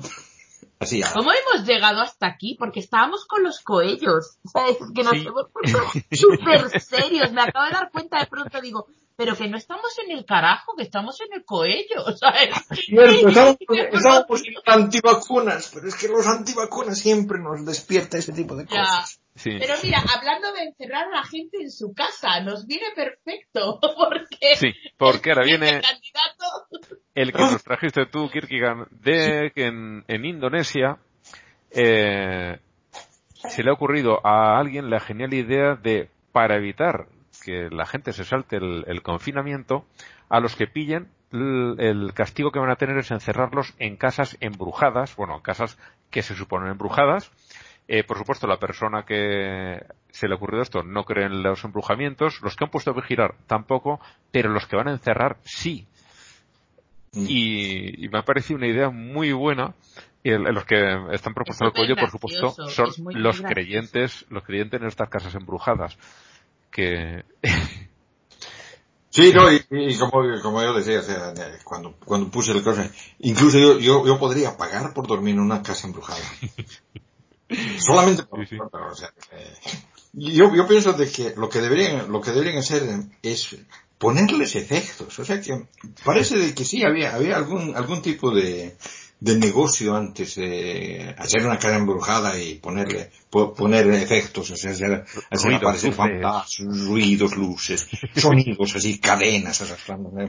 Ese tipo de cosas deberían hacer en esas casas embrujadas. O sea, con eso más, estaba bien, ¿no? pues sí. Pero, pero ese, ese, ese- este tipo de castigos son, son graciosos. Como Sí. el, el, eh, el asunto ese de, en, en India, que los están deteniendo a las personas que no están cumpliendo la cuarentena. Bueno, a un principio se estaban dando a palo, ¿no? Ahora los están deteniendo, los están subiendo a, un- a, a una ambulancia donde supuestamente está un, un, eh, una persona con el COVID, ¿no? Sí. Yo he visto el vídeo y de verdad están absolutamente aterrorizados e intentan escaparse por las ventanas. Es buenísimo, es buenísimo. Si no fuera porque ves eh, la, la cara de terror y no hay nadie tan buen actor, nadie, pensarías que, que, que es una parodia. Es genial. La, la policía metiéndolos a empujones, a tirones, amenazándolos con la porra que tira para adentro. Ay, el- eh, el, el vídeo este y lo el pondré en el enlace también. Sí, sí, para, mm, para que cumplan la, la cuarentena, ¿no? Sí, Al sí. final es una escape Pues- room. que Es- se le ha ido de las manos. Es, es en sí eso, es, es lo, lo mismo que las casas embrujadas, o sea, hacerles cumplir la cuarentena por miedo. Sí, sí, sí, sí. Porque hay un señor tirado allí en la camilla, el supuesto enfermo, y fingiendo toser. es que es genial, es genial. Bueno, el tercero es un influencer indio, eh, tal Shamir, no, Shamir Khan, que es estrella de, esta nueva aplicación, el, de TikTok. Y este les ha dicho a sus seguidores que confíen más en Dios que en las mascarillas y como no podía ser de otra manera, resulta que el tal Samir Khan ha pillado el virus y ahora está malito. El joven seguramente no le pasará nada, pero da igual, ese karma instantáneo me ha parecido genial. Yo lo que me pregunto, el, el señor este influencer eh, es hindú. Y con eso no me refiero a su nacionalidad, sino a su religión. Sí, sí, pues Porque entonces que que, di- imagino que no. especifique cuál Dios, imagino que debe de ser cristiano. seguramente. Eh, en India los cristianos son pocos, pero desde luego son pues más de la sí, pero población puede- puede- de- en India nada es poco. No, pero puede, puede ser, puede ser musulmán o puede ser sikh también, ¿no? Sí, también. Sí. Y bueno, los sikh- sikhs también son monoteístas, ¿no? Sí. La verdad es que no lo sé, nunca me he metido en la, en la teología. Había. Ah, había, De, de islam y jainismo o hinduismo o cosas así. Sí, pero creo que sí que son monoteístas. Zoroastrismo. No, pero o sea, el, sí.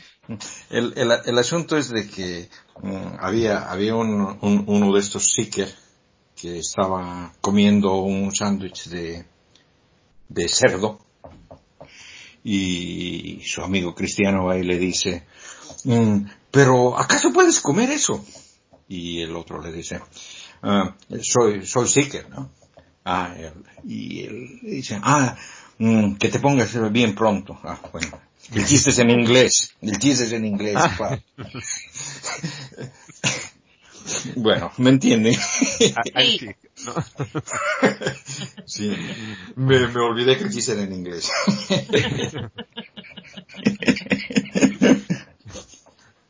Bueno, el, el cuarto candidato es Perry Stone, que nos ha regalado una escena impagable, porque es impagable.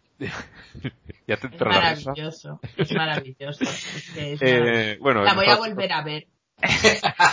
En Estados Unidos han prohibido las reuniones en las iglesias, en la mayor parte de los estados, Y este señor, que era uno de los que más se oponía, eh, se ha hecho su propio público y de verdad que es para verlo porque son muñecos de peluche eh, recortables de cartón con unos carteles eh, unos carteles con la frase que supuestamente están diciendo y el hombre está dando su discurso en un vídeo que dura un minuto y medio, dos minutos y entonces sacan eh, la, la, imagen gira y se ve su auditorio con las butacas llenas de, de muñecos. Es, es maravilloso. Es que, es que, es que yo cuando lo vi, me, me, o sea, tengo suerte que no estaba bebiendo nada porque habría regado totalmente el ordenador. Es que, es que es muy o sea, yo cuando hablabas del rollo me imaginé una cosa más un poco como Will Smith en, en Soy Leyenda, ¿sabes? Que se ponía sus maniquís bien vestidos y tal. Y cuando, y cuando la, en la cámara da la vuelta y veo que tiene marionetas, muñecos de peluche, con cartelitos, ¿sabes? Es que es tan ridículo, además de una preciosa metáfora, por otra parte. Sí. Eh, es, que, es, que, es que de verdad, o sea, por favor, no nos hagáis caso en ninguna otra cosa que hayamos dicho en el podcast, pero en esto hacednos caso. Ved el vídeo. Son, son 30 segundos de vuestra vida que de verdad no lamentaréis haber invertido en eso. Sí, el enlace, como siempre, lo tendréis en el, en, en el, en el blog y lo colgué en el grupo, pero bueno, los que no sean usuarios de Facebook y nos escuchen, en el, pueden ir al, al, blog y buscar a este señor Perry lo, que, lo, y... lo que yo extrañaba era, eran los, los dos viejitos de los Muppets. Sí, sí. Hubiera sido genial. ah, bueno, para, habrá que pasarle la idea. Sí, para la próxima no se te olviden, ¿eh? Sí. Ese, ese, ese Perry, Perry Stone, además, es el, el que nos, uh, nos ha venido con, con su enseñanza uh, su, no, realmente, realmente es increíble cómo, cómo, cómo se puede dañar la cabeza de un, de un, de un creyente, ¿no? Eh, dice de que Satanás ah, eh, está matando a la generación antigua, o sea, a los, a los viejos, a, los, a las personas mayores con este virus, porque son las personas mayores eh, las que saben que no tienen que hacerse poner la marca del anticristo, ¿no? Están preparando la, la, la cuestión de la marca. Es, es realmente alucinante. Se está realmente. quitando los obstáculos, ¿no? Con el, con el virus. Satanás se está quitando los obstáculos. sí, no, es, es, esto creo que fue el, el, programa pasado donde nos salió con, con esta, pusimos justo esa noticia. Bueno, y el quinto y último son todo el mundillo del MMS, que resulta que tiene una, una iglesia. Una iglesia que se dedica a ello. El MMS es el suplemento mineral milagroso que aquí en España promociona el, el que ya tantas veces ha salido, Josep Pamies.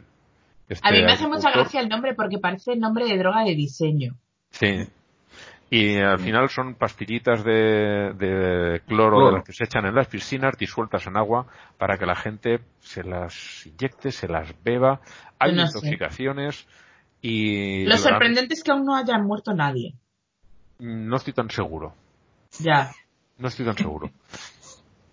Porque tampoco de esto se sacan muchas estadísticas.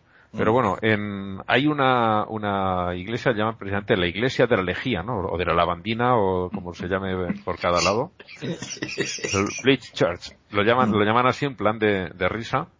Pero la verdad es que no es muy divertido porque le está diciendo a alguien que se tome cosas tóxicas. Y están los seguidores, están los promotores de esto, que por lo visto también se lo creen porque ellos solo toman. Que hay que ser... Pero pero es, y, es, la, es la variante, es la variante occidental de lo que, de lo que hicieron los persas con, al, al, tomar alcohol etílico, ¿no? Es la misma cosa. Bueno, to, tomaron metílico, porque si tomas etílico te emborrachas sí, y ya claro. está, no, no que te pases sí, mucho metílico, pero el metílico, eh, con un poco de suerte te deja ciego y si no, pues te mata. Claro. Bueno, pues a todos estos seguidores y promotores del MMS se ha unido ahora Trump, que por lo visto hay registro de que estuvo en contacto una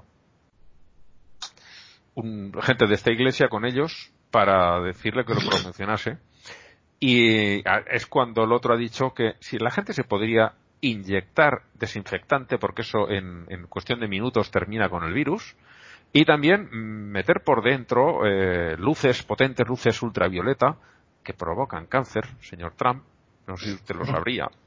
Y por eso ¿Qué no vas quiere a coma- ese hombre? Es un poco más que sabe controlar esfínteres mientras habla.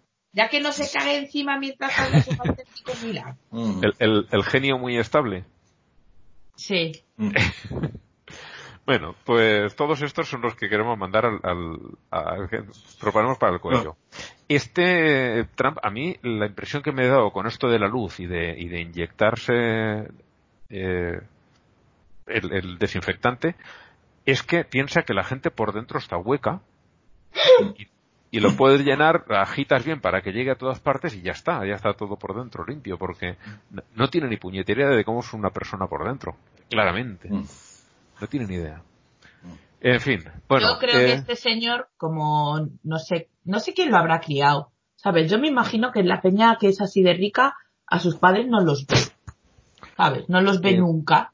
Y yo- entonces re- nadie le habrá dicho que las cosas de limpiar la casa no se, no son buenas, que no Claro, se claro. beben, ni se comen, ni se inyectan, ni se nada. Son O cosas eso- caca, no toca. O eso, o es como el comediante este del, del, del stand-up que decía, mis padres me odiaban.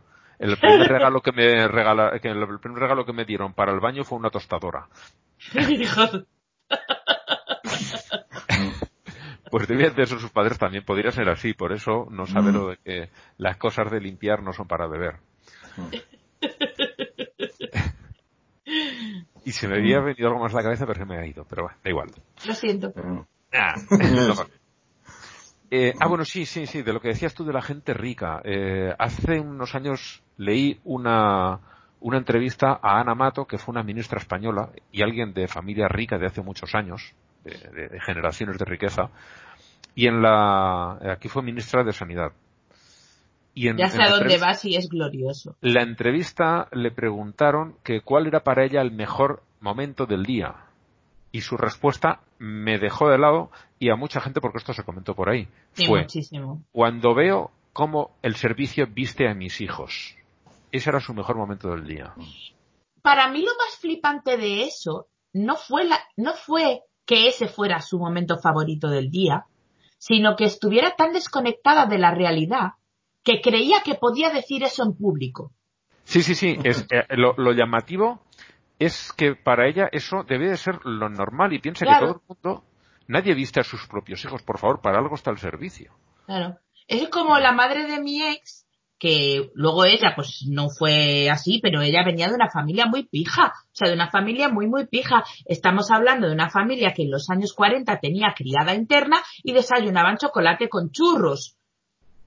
Mm. Estamos hablando de una señora, o sea, esto es la posguerra en España. Estamos hablando de una señora que se fue a la universidad y llevaba un abrigo de astracán.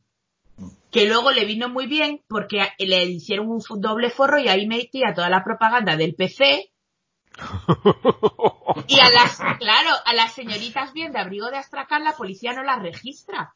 Entonces ahí era donde mi suegra llevaba toda la propaganda del PC, porque ella al final acabó siendo la dirigente del PC a nivel universitario, la máxima mandataria de Galicia. Pero venir, venía de donde venía, ¿sabes? O sea, que tenías criada interna en la posguerra, ¿comprendes? O sea, Sí, sí, pues sí, ella dice, no, pero si yo no era ninguna pija, y yo, a ver, señora, ¿sabes? Que tu amiga se llamaba Magena, que, que mis, mis, mis padres tenían un par de alpargatas de no zapatos, un par de alpargatas para todo el verano, alpargatas con suela de cáñamo que allí nevaba, se les empapaban, iban con los pies mojados y helados a varios grados bajo cero por la calle. Y si se les rompían, llevaban una sí y una no.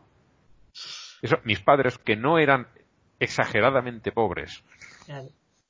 Pues es eso, una desconexión de la realidad, porque claro, tu entorno era todo así, y tú te creías que era normal tener una criada interna en los años 40 en España, Sí, sí, pero sí. no, en España lo normal era ser criada, ¿sabes? No tenerla. En fin. Bueno, pues visto esto, eh, vamos a, a votar, aunque creo que está cantado. Kierkegaard, vota tú primero. Pa, pa, pa, pa, para, pa, pa. ¿Cómo era?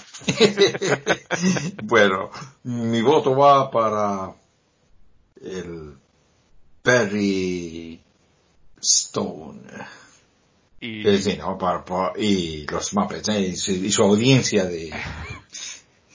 Que realmente les recomiendo que, que vean el video, es, es para matarse de risa.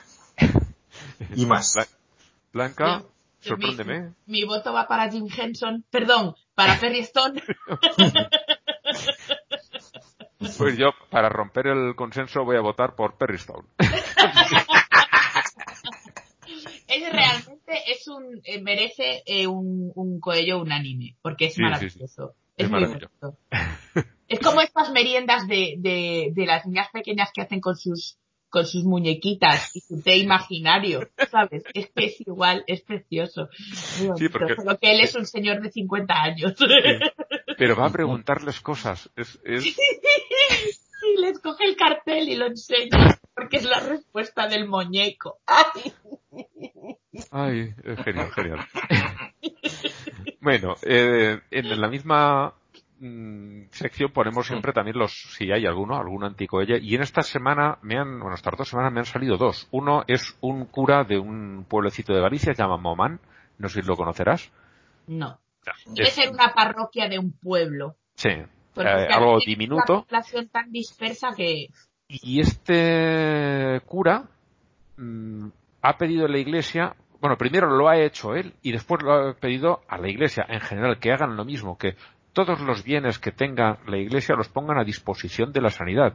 Casas parroquiales, eh, cualquier sitio donde se pueda poner una cama, que lo pongan a disposición de la sanidad para que lo puedan utilizar. Es lo que ha hecho él y, ha tenido enfermos alojados en sus, en sus- en lo que correspondiese a, a lo que él gestiona.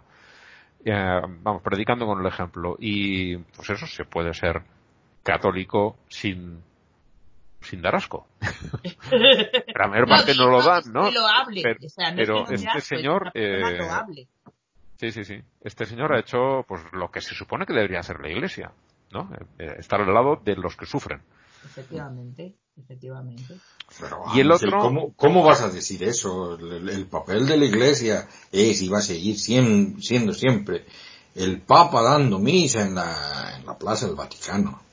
No importa que no haya público, pero esa es la... Sacando el crucifijo para combatir la, la peste. Ese es el trabajo de la iglesia. Y el otro aplauso es para el gobernador de Nueva York, Andrew Cuomo, que dijo, me ha parecido también glorioso que eso lo digan en Estados Unidos, pero así, con estas palabras, que Dios no paró el virus, lo, lo hicimos nosotros. Y me da igual si es del Partido Republicano o, de- o del Demócrata, Sí, en sí. cualquier en cualquier caso, eh, decir eso en Estados Unidos es un riesgo, ya lo sabemos todos. Pero es la verdad. Es la verdad. Y, pero que, que haya tenido la presencia de ánimo de salir y decirlo así de claro me ha Sí, hay parecido que genial. bastantes pelotas. Y por eso también le, le quiero dedicar un aplauso. Que parece mentira, francamente. O sea, que en el siglo XXI decir eso sea echarle narices en una democracia eh, supuestamente, eh, ¿cómo se dice? Joder. Consolidada. No, consolidada no, lo contrario de, de, o sea, se- ¡ah! lo que no es España y debería. Aquí somos a confesional, laica, Ajá, una democracia laica. laica, moderna, ¿sabes? Que, que, que, que se- que suponga valentía decir que Dios no ha parado. Y, y volvemos a la mierda siempre de los creyentes, de cualquier religión. O sea, lo que es malo no es culpa de Dios, pero lo que es bueno es gracias a Él, ¿sabes? Mm. Salvo si eh, lo, ha- lo manda para castigar a los maricones. Entonces sí, Lo, lo malo es bueno. claro, pero al final, no, quiero decir, lo ha hecho Dios, pero porque había unos maricones. Entonces, Mm. no es culpa de Dios, a Dios no le quedó más narices que mandar el huracán o lo que mandase, porque, a ver, había maricones. No haber habido, no los hubiera habido, pues no los habría mandado. Este es el caso típico, pero Blanca, o sea, de que ah, hay, hay las, en la, ¿cómo se llama? Las, las marchas de, de la de colectividad LGBT, ¿no es cierto? El. Por, por, por eso, por eso, por eso, por eso Dios se emputa y mata a todos los viejos. Claro. que seguro que eran todos maricones. Además de viejos. Sí, no. el, el, el, el, el asunto es de que habría que hacer la prueba eh, por, si- por si las moscas eh, para estar del lado seguro, eh, poner una, una cruz en tu puerta con sangre de cordero. Ah, así, así no entra, así no entra el ángel de la muerte a tu casa. Claro. Sí, nos vamos a poner bíblicos, ¿no? No, No te veo a ti untando la puerta con, con sangre de cordero. No. Bueno, si se puede hacer a partir de garbanzos o así, vale. No, no, no. Sé, sé de que yo les estoy dando la idea a ustedes. Yo soy vegano. Por eso, por eso. Y, y soy vegano y soy ateo. Bueno, puedes hacerlo con, con savia de, de higuera, por decir algo. No. No sé si funcionará igual, pero No, mira, mira, Dios, Dios no nos quiere a los, a los veganos. No, no, no, no viste cómo, cómo le jodió a Caín. a Caín. Caín, sí, sí. No, no, Por no le Justamente En- de eso estuvimos hablando en el, en los directos que hacemos leyendo la Biblia. sí, en el primero, que lo recomiendo, bueno, eh, los otros dos todavía no los he escuchado, pero los tengo ahí en lista. Y es muy recomendables, el cómo era Geoaventuras. ¿era? Geoventuras, Geoventuras, con. H. Con la, con H de, Geoventuras. de Jehová por Geoaventuras. Estamos en YouTube y en Evox, por si nos Sí. queréis escuchar. Nos reímos mucho y nos emborrachamos. Y no necesariamente en ese orden. La tengo que No. escuchar.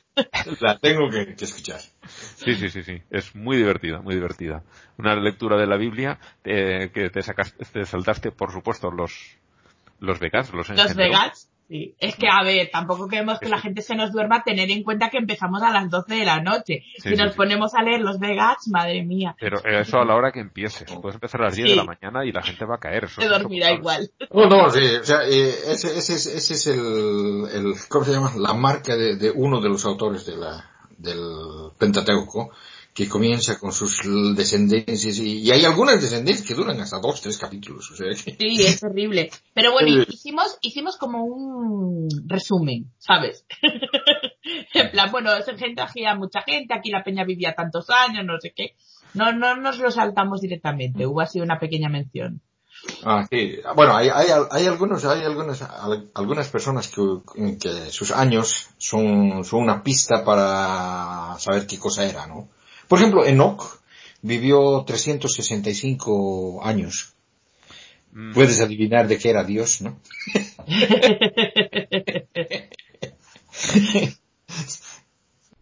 Pues sí. Hay varios Enox, por cierto. sí. Que es que encima hasta repiten los nombres. Mira que Sí, sí. eran poca gente al principio, ¿eh? Y, y Mm. venga a repetir nombres, pero bueno. No, que, pero, que nos veáis en Geoaventuras, que es muy gracioso. No, Geoventura. Blanca, te, te, te, te complico la vida. O sea, de que el, el problema es de que entre P y E hay una discrepancia. O sea que eh, para... No, es, es J. Para, para J eh, eh, tiene la historia de Caín y Abel, ¿no? O sea, que lo, lo mete a Caín, ¿no? Mientras que, que el otro no lo tiene Caín. O sea que, que el, que el otro, el hijo de Adán y Eva es Set. No, Mm. no hay ni Caín ni Abel. Es Set, o sea que comienza directamente, ese capítulo comienza con que Adán y Eva tu- tuvieron a Set y Set tu- sus hijos. Da, da, da, da la lista de, de sus descendientes, ¿no? Y si, y si comparas la, la lista de descendientes de Set con los de Caín, eh, son los mismos nombres con algunas variaciones. Claro, por eso se repiten. claro, o sea, es, es, es eso, la discrepancia de autores. Diferentes autores con diferentes ideas. Bueno, pues pasamos ya a la sección de noticias generales. El, el primero es un artículo de opinión que se titula El silencio de la Iglesia y habla pues de, del lo que se está viendo aquí en España eh, se refiere a eso realmente está pasando en muchos más sitios, pero bueno, se refiere aquí y es que el Papa ha dicho que la gente vea por televisión, por internet, por donde sea las misas, pero que no se reúnan para evitar que se extienda más la, epidemia. El Papa diciendo algo razonable. Os he dicho unas poquitas cosas, luego siempre tienen un pero, pero en este caso no le encuentro el pero por ningún lado. Y sin embargo, los obispos de aquí, eh, alguno como Reg Pla, está pidiendo que la gente vaya y que se abran ya de una vez las iglesias. Y otros están haciendo a escondidas, eh, más o menos a escondidas, misas. clandestinas. Sí. Y cuando va allí la policía y les disuelve la misa, eh, se rasgan las vestiduras diciendo que es persecución religiosa. Y la Iglesia no está diciendo nada de esto. Se están saltando los órdenes del Papa y no dicen ni pío. O sea, nada. Este se queja de eso, del, del silencio ante el- eh, la falta de civismo de, de estos curas que tendrían que, que estar dando ejemplo. Y, es una lectura, me parece, bastante interesante.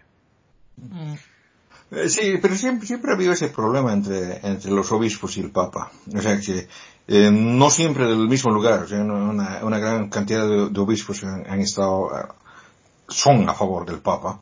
Pero siempre han habido algunos que estaban en contra. Sí, y, y- y- había, y había- no precisamente disidentes, sino mm, contrarios. O sea que hay, que hay una pugna ideológica dentro del, del Vaticano. O sea que es, Sí, sí, mu- que es como mucha cualquier otro. Mucha, mucha, mucha. Y, y realmente la política del Vaticano es una mierda, pero mm, como, como la de cualquier otro, cual- cualquier otra institución que tenga tanto poder, ¿no? Y era de esperarse. Siempre ha sido así. La, no, eh, les, alguna vez, si tienen tiempo, les recomiendo que, que leen un libro de, del eh, colombiano este, ¿cómo se llama el colombiano? Eh, la, la puta de Babilonia. Ah, Hay, eh, unos, hay unos pocos. Yo iba a decir, yo, ¿cuál colombiano? bueno, la, la, la, el, el que escribió la puta de Babilonia, ¿cómo se llama? No me acuerdo el nombre. Pero tienen el nombre, tienen el nombre del libro y ya lo, lo, lo encuentran. Porque, Vallejo, eh, Fernando Vallejo. Vallejo. Sí. Es, ese, precisamente ese, ese es su, ese es su libro, es, es la historia de la historia de la Iglesia Católica y muestra todos sus, sus tejemanejes de, o sea, que, que la, la, la historia de la Iglesia Católica es un, un desastre, o sea, que podemos, podemos decir de que con toda la mierda que hemos vivido de los, de los papas los últimos años, han sido los años más tranquilitos.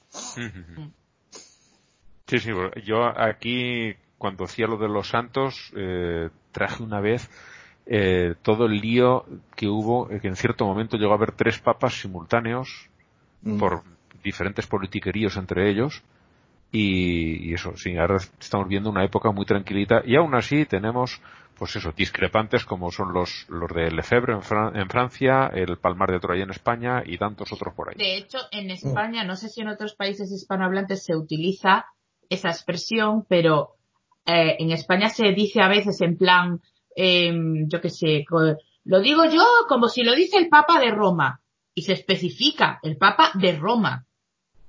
Porque hoy en día es absurdo, pues solo hay un Papa, pero antes había varios, entonces queda como el Papa de Roma, que es el bueno. Bueno, en, en- en realidad, en realidad eh, el, el nombre papa es eh, como decirle papá, ¿no? O sea, eh, su, su título oficial es el obispo de Roma, Obispo Sí. de sí, sí. ¿no? Y, y es el jefe de todos los obispos, Mm. porque, porque está de, porque es de Roma, ¿no? Y claro, han, han habido obispos de Roma que han sido polacos, argentinos y todo. Sí, pero muy pocos, ¿eh?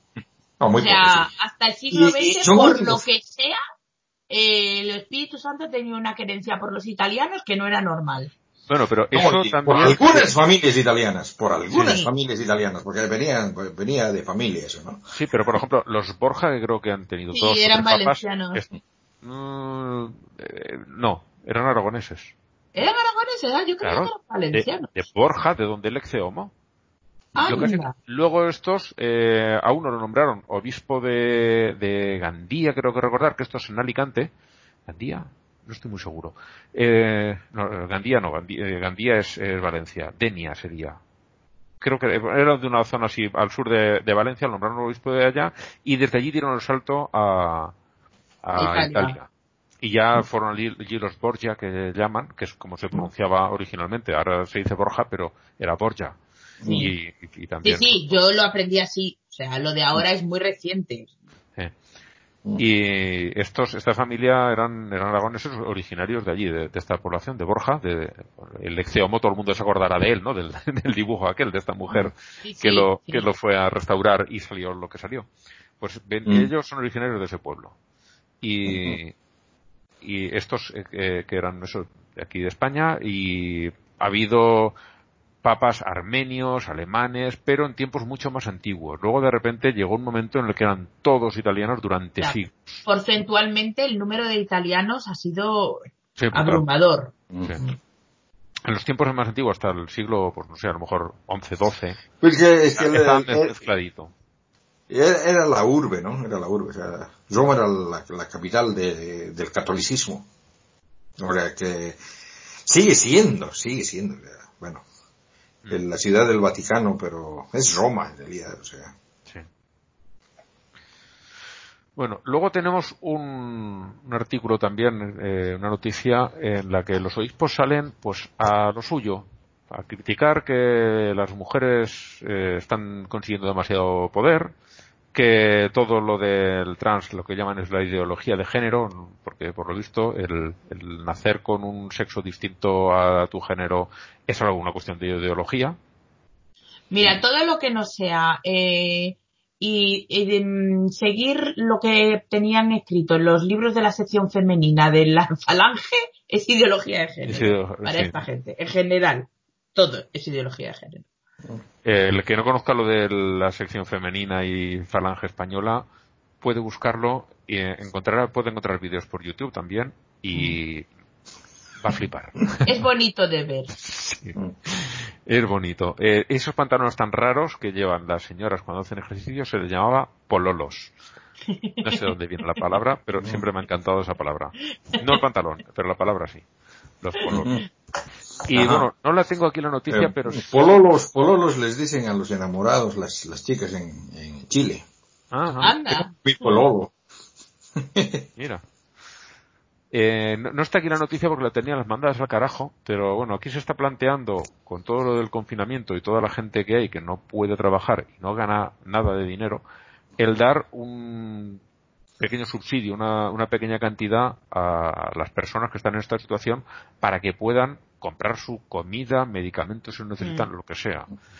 Eh, incluso está hablando de eh, ponerlo como renta universal, no se sabe si a todo el mundo, pero sí ponerla permanentemente para que esa gente tenga una mínima dignidad de poder llevar ropa eh, entera sin, sin, sin pedazos cosidos, el, el poder comer todos los días, que sus hijos también, el poder pagar Sí. su electricidad y su gas y todas estas cositas, ¿no? Y, por supuesto, la patronal ha dicho que no, porque, lógicamente, si tú tienes ya algo con lo que mínimamente vivir, no vas a aceptar un sueldo de mierda. Tendrán que pagarte un sueldo de verdad para que tú digas, oye, me vale la pena y voy a trabajar. Básicamente dicen, ¿no ves que así no los podemos explotar? Sí. Y lo que me ha jodido bastante es que la iglesia se ha unido a eso de vamos a cortar esto. Esto no puede ser permanente. Entre otras cosas porque la gente que está en dificultades tiene miedo, que es lo que explota también la iglesia. Y así tiene más fieles. Esa es mi interpretación, no sé si me alejaré yo mucho del planteamiento real de la iglesia. Pero eh, se, han, se han- se están oponiendo a que a la gente mm, no se le obligue a vivir en la miseria más absoluta, como hay gente que está viviendo aquí en España. Y Es que no, no, no se puede comentar eso. no, no se puede comentar. es como, ¿qué dices de, qué, qué dices a eso? O sea, ¿qué dices a eso? Sí. Yo, eh, bueno, cuando lo... Vende mira, todo lo que mm. tienes y dáselo a los pobres. Es lo único Mm. que les puedes decir. Hijo de la gran... Sí, no, y, y, y, en realidad la, iglesia, la iglesia católica es una de las, eh, de las instituciones que más dinero tienen y que yo sepa no han donado un centavo, no han donado un euro. O sea, de que eh, lo, lo, lo peor del caso es de que sí han publicado que estaban donando 260 mil euros eh, para combatir la, la pandemia. Pues sin embargo, ves, ves el detalle de lo que estaban, en, en lo que, en lo que estaban donando le estaban dando dinero a sus hospitales, a sus misioneros, se, se- se- se estaban, se- se- se- su organización. Sí, Sí, eso es como cuando Jeff Bezos cambió dinero de una cuenta para otra y dijo que había hecho una donación. Mm, No, y eso no es, eh, no es honesto, realmente, o sea, no es honesto. No, es repugnante. Mm. Y, y lo que lo que dicen ustedes, ese- esa es una, una de las cosas que me ha gustado que, que haya hecho el, gobierno de Bolivia, porque sé, en mi país existe el 70% de la gente que vive del día a día, o sea que taxistas, vendedores de pastillas, o sea, gente que trabaja, que si no trabaja hoy no come, y a esa gente se les ha obligado a no salir. O sea que si no, si no les, se, se les da una ayuda, se mueren de hambre. Y, y por eso yo estoy, estoy muy contento de que, de que el gobierno, con el cual no tengo mucha simpatía, les haya dado dinero a todos, ¿sabes? Que, porque Por lo es menos así, ha, ha hecho la- una cosa bien, por lo menos una. no, eh, eh, es lo justo, es lo justo, sea, sí. Y pienso, pienso de que si es que están pensando tal vez alargar el confinamiento un mes más, si es que lo hacen, tienen que volver a dar otra vuelta, o sea, que no, Claro. que, dado no es suficiente. no. Y, y- y cuando comience, cuando se, se, se salga de nuevo, no sé, o sea, que se va a salir a una, a una, a una economía completamente deprimida, o sea, que vienen tiempos difíciles, vienen tiempos difíciles en todo el mundo. Incluso aquí.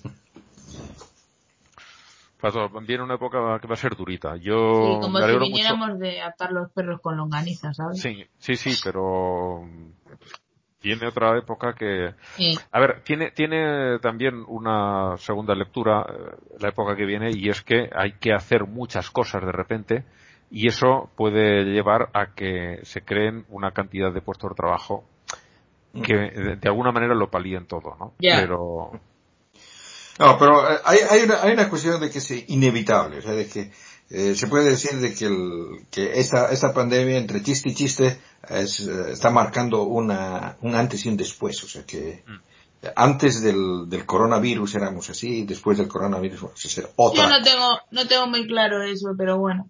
Yo, yo sí lo tengo bien claro. no, al- alguna cosita va a cambiar. Otra cosa es que, que en lo esencial Que no va a sea cambiar. buena.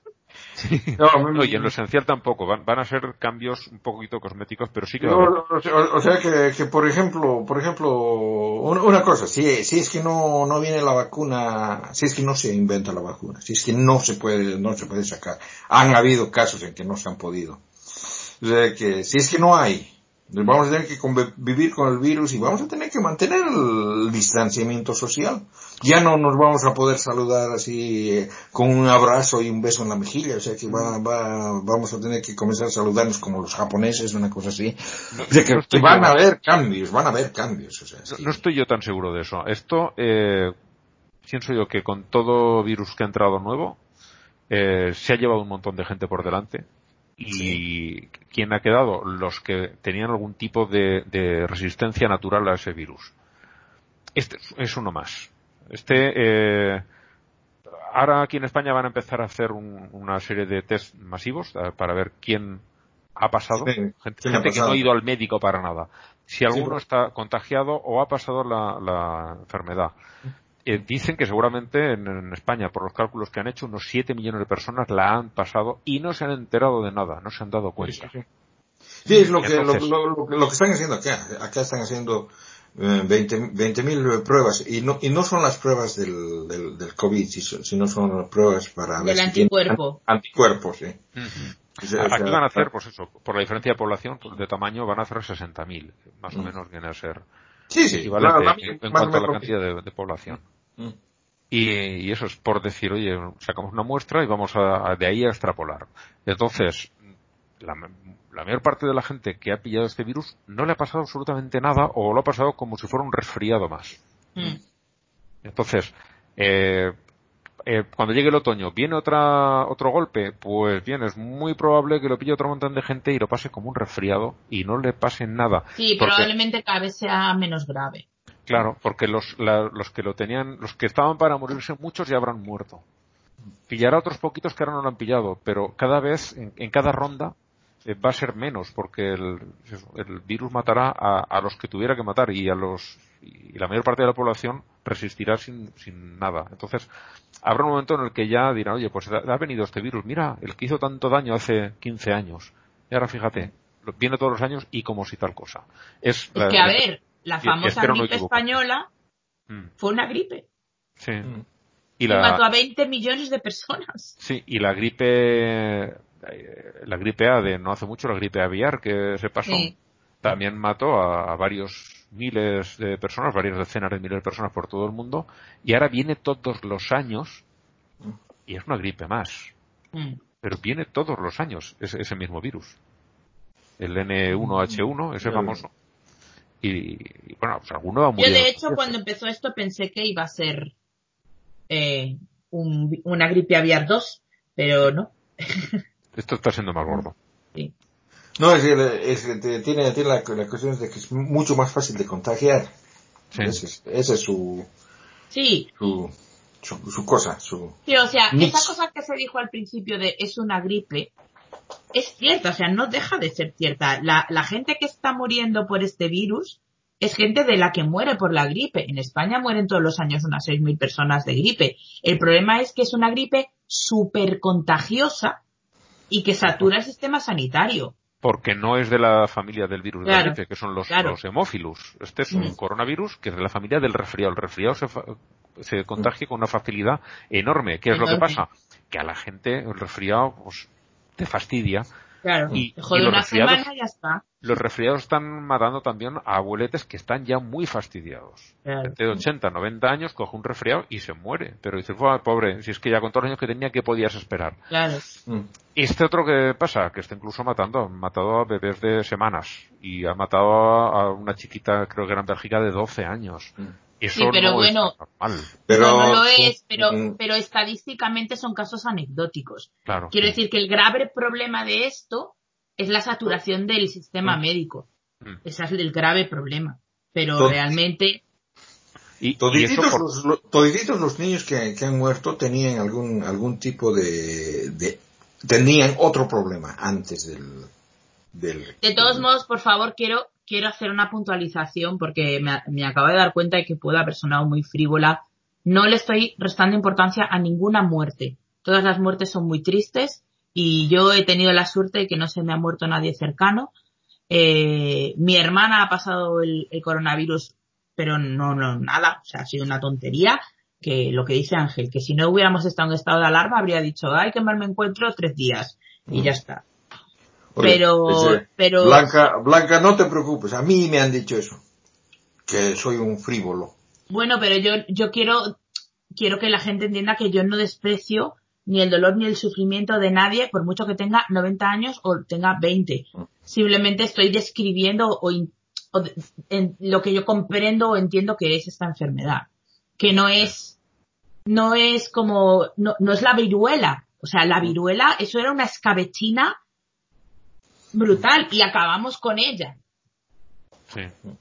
O sea que, bueno, pues que sí, que es una jodienda, que es una situación muy chunga y a las Pero, no sé cuántas mil personas no, que pero, se van O, o- o la lepra, la lepra. La gente moría por millones Sí. por la lepra y ahora eh, te dan un antibiótico y te cura. Y ya está, claro. O sea que yo de verdad no quiero minimizar el sufrimiento de nadie y lamento muchísimo si alguien que nos escucha ha perdido a alguien en esta pandemia y si le he ofendido me disculpo también, pero simplemente es eso, poner un poco de perspectiva y que, y que todas las muertes son horribles, pero eso, Sí. ya está. es que a ver, yo sé que la Espera, gente está muy sensible con esto y, y, y como. No, y, no, y- Blanca, Blanca va, va disparando, va disparando cu- cuestiones así contradictorias, decir, de que, eh, to- que todas las muertes son tristes y merecen respeto, pero no, a este si ese, si ese se muere, que se muera. No, las, a ver, las muertes de las personas. ah, ok. Eso. Claro, luego hay unas gentes que no son personas y cuya Eso- muerte me congratula. Eso ya lo decía eh, Kino, Joaquín Lavado, el dibujante de, de, De Ma- Mafalda, que decía, ¿no será que en este mundo cada vez hay más gente y menos personas?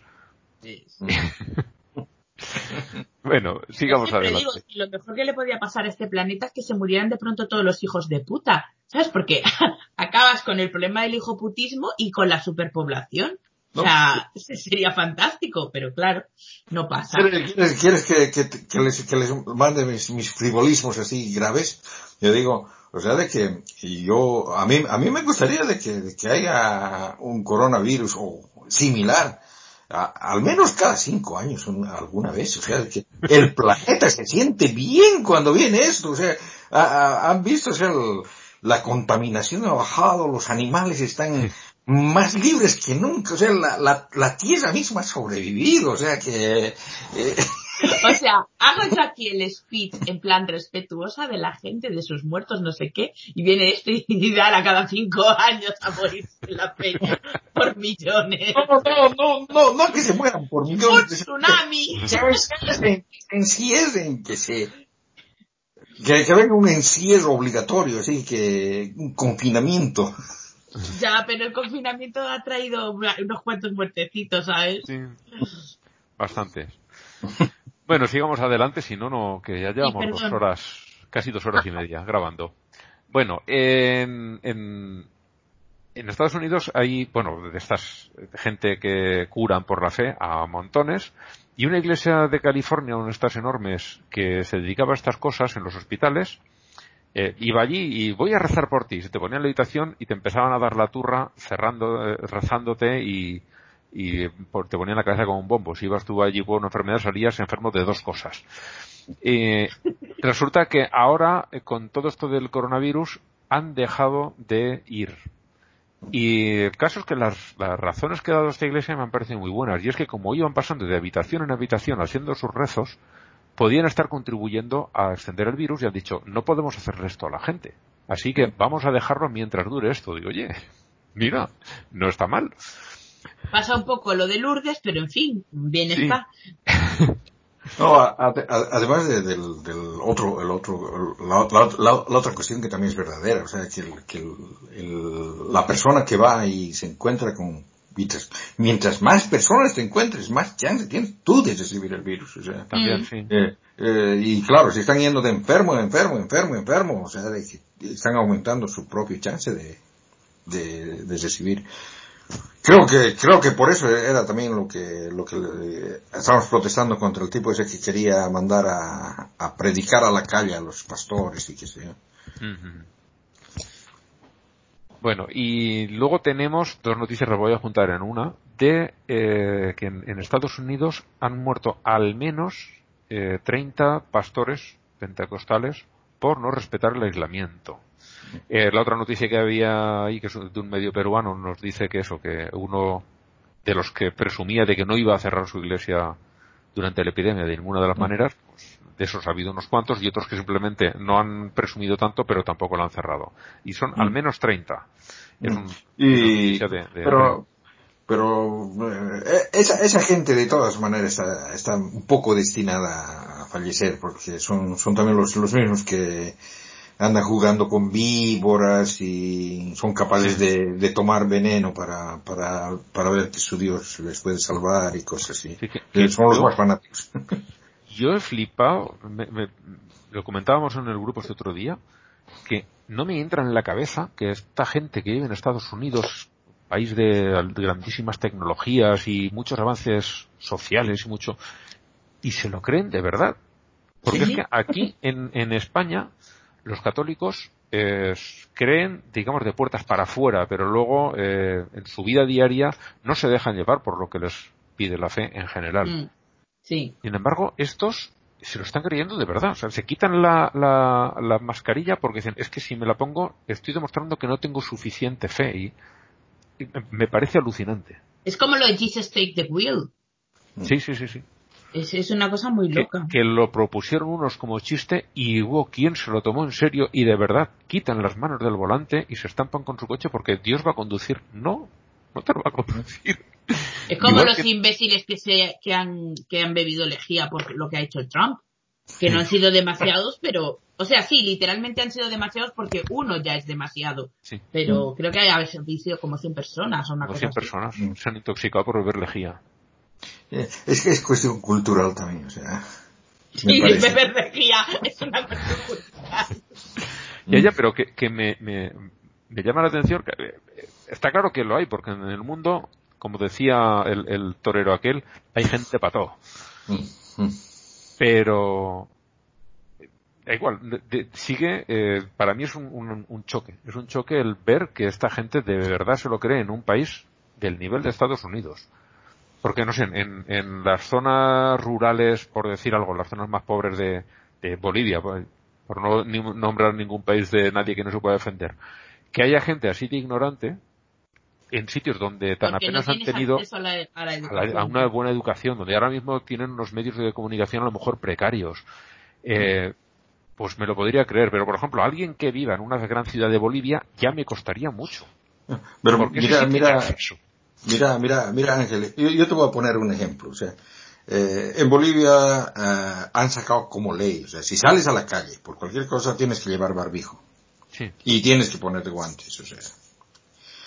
Sí, sí. He, he visto, he visto fotografías de eh, mujeres del, del, del campo indígenas que se han tejido con lana barbijos para ponerse en la boca.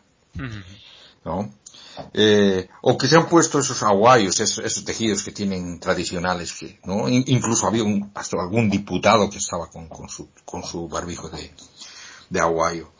El, el asunto es de que eh, ni el tejido ni el en realidad cual- cualquier tela si te pones una tela o te pones una chalina en tu boca no No no surte no no es efectivo para nada No. o sea y Sí, pe- pero por lo menos ves el gesto. claro Ves el gesto o de sea, que lo está intentando, que- que sin los medios adecuados, pero lo está intentando. Pero yo, a mí lo que me llama la atención es que, fíjate, Bolivia lo está intentando, por lo menos intentando, y estos señores en Estados Unidos, con mm, todos los medios de comunicación, con todas las tecnologías del mundo, van eh, a, a pecho descubierto. O sea, Mm. van a lo bruto, como decía Gila, a lo bruto sin boina, ¿no? Que los españoles entenderán el, el chiste por si no entienden hay, hay, hay, de todo en todas partes en, realidad hay gente tonta en todo lado Sí, sí, sí, sí, pero, pero que, a mí me, me, me choca mucho que en, en una gran ciudad de Estados Unidos un- una persona que va con un teléfono de última generación, con un coche lleno de tecnología, que vive en una gran ciudad con grandes medios de comunicación, que ha tenido acceso a toda la educación del mundo, eh, se- tenga ese comportamiento. Para mí, a mí me revienta la cabeza eso. No, no, puedo, no, no Eh, la, la verdad, la verdad que educación y estadounidense me, medio que a mí no me, no me parece porque Claro. eh, Tiene he, la- conocido, he conocido, he conocido muchos eh, estadounidenses que lamentablemente no tienen educación. o sea, Sí, pero y, ya- y- ya- y- ya. incluso, incluso, incluso gente que es preparada, que tiene doctorados en, en cierta área, que no tienen la más mínima eh, cultura general, o sea, son expertos en su área, pero no saben cómo funciona el mundo fuera de Es su que, a ver, área. estamos hablando de un país en el que la mitad de la gente cree que no existe la evolución. Mm. Sí, sí. No, y otra cosa que también me El flipó 60% cree que Jesús va, va a venir eh, durante su vida. Y ahora, ahora están en, en orgasmos, ¿eh? que creen de que esta pandemia Sí, es, es la de avenida, sí. La avenida, sí, aquí está. Hay otra cosa que a mí me flipó porque publicaron en resultados de una encuesta y la encuesta era seria.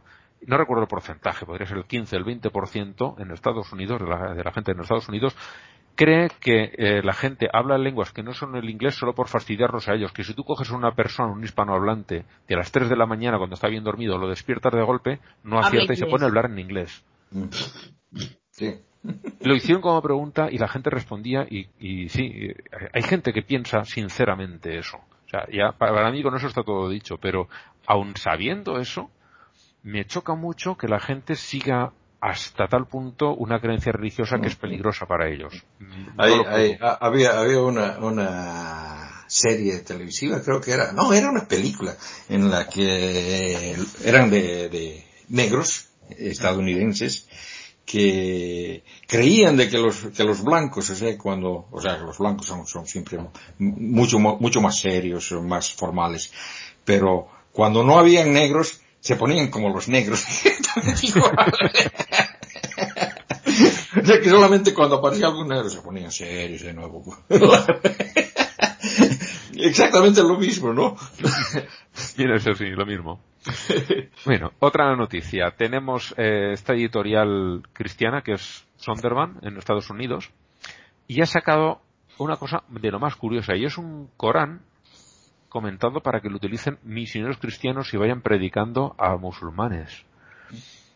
Que, bueno, lo que se pregunta dentro de esto, el ateo amistoso, es ¿qué pensarían si una editorial de literatura musulmana, o literatura religiosa musulmana, sacasen una versión de la Biblia comentada para que los misioneros musulmanes pudieran predicar a los cristianos? Es más o menos como lo que decías tú, Blanca, antes, de, de qué pasaría si esto fuera al revés, Sí. ¿no? Que estarían poniendo el grito en el cielo. Bueno, en, en realidad, en realidad hay el, el asunto este del Evangelio de, de Bernabé. Si lo buscan en, en internet lo pueden leer. No es, no es muy largo, es eh, como dos, dos A4, dos, dos páginas de A- tamaño A4. Eh, es un evangelio eh, que cuenta la, la, la muerte de Jesús, que no sucedió, porque Jesús no murió. Eh, le hizo un cambiazo al que, lo al que crucificaron fue a Judas y Jesús se escapó. ¡Oh, oh! No sabía yo eso. Sí, y, y esto sí que lo había oído, sí. Y resulta que, además de eso, antes, antes de terminar, el héroe siempre. Jesús profetiza la llegada de Mahoma. O sea, de que existe ese evangelio, existe ese evangelio, así escrito en el siglo IX más o menos, y que el evangelio de- Bernabé, y lo usan los, eh, los musulmanes y, y creen que es verdad, o sea, creen, los musulmanes creen de que, creen que Jesús ha nacido de una virgen, que, Sí, que es y un el- profeta. que es el Mesías judío además, y no, pero no creen que ha muerto. Se ha escapado. O sea, que lo mataron fue a Judas. Y, y está, ahí, ahí es evangelio, o sea, que, que digamos, no, no es, no, no están inventando el- las ruedas, sino que ya lo han usado los musulmanes. Los, los musulmanes lo han, lo han usado, eso para convencer a los cristianos, ¿no? Que no han tenido así excesivo éxito. No, También hay que decir. sea. Sí. Oh, yo, yo pienso, yo pienso que sí, Ángel, porque si te das cuenta, según las estadísticas, el cristianismo va disminuyendo en, en cantidad y el, y el islam va creciendo. Pero O va sea, disminuyendo por sus propios méritos, no porque... Claro.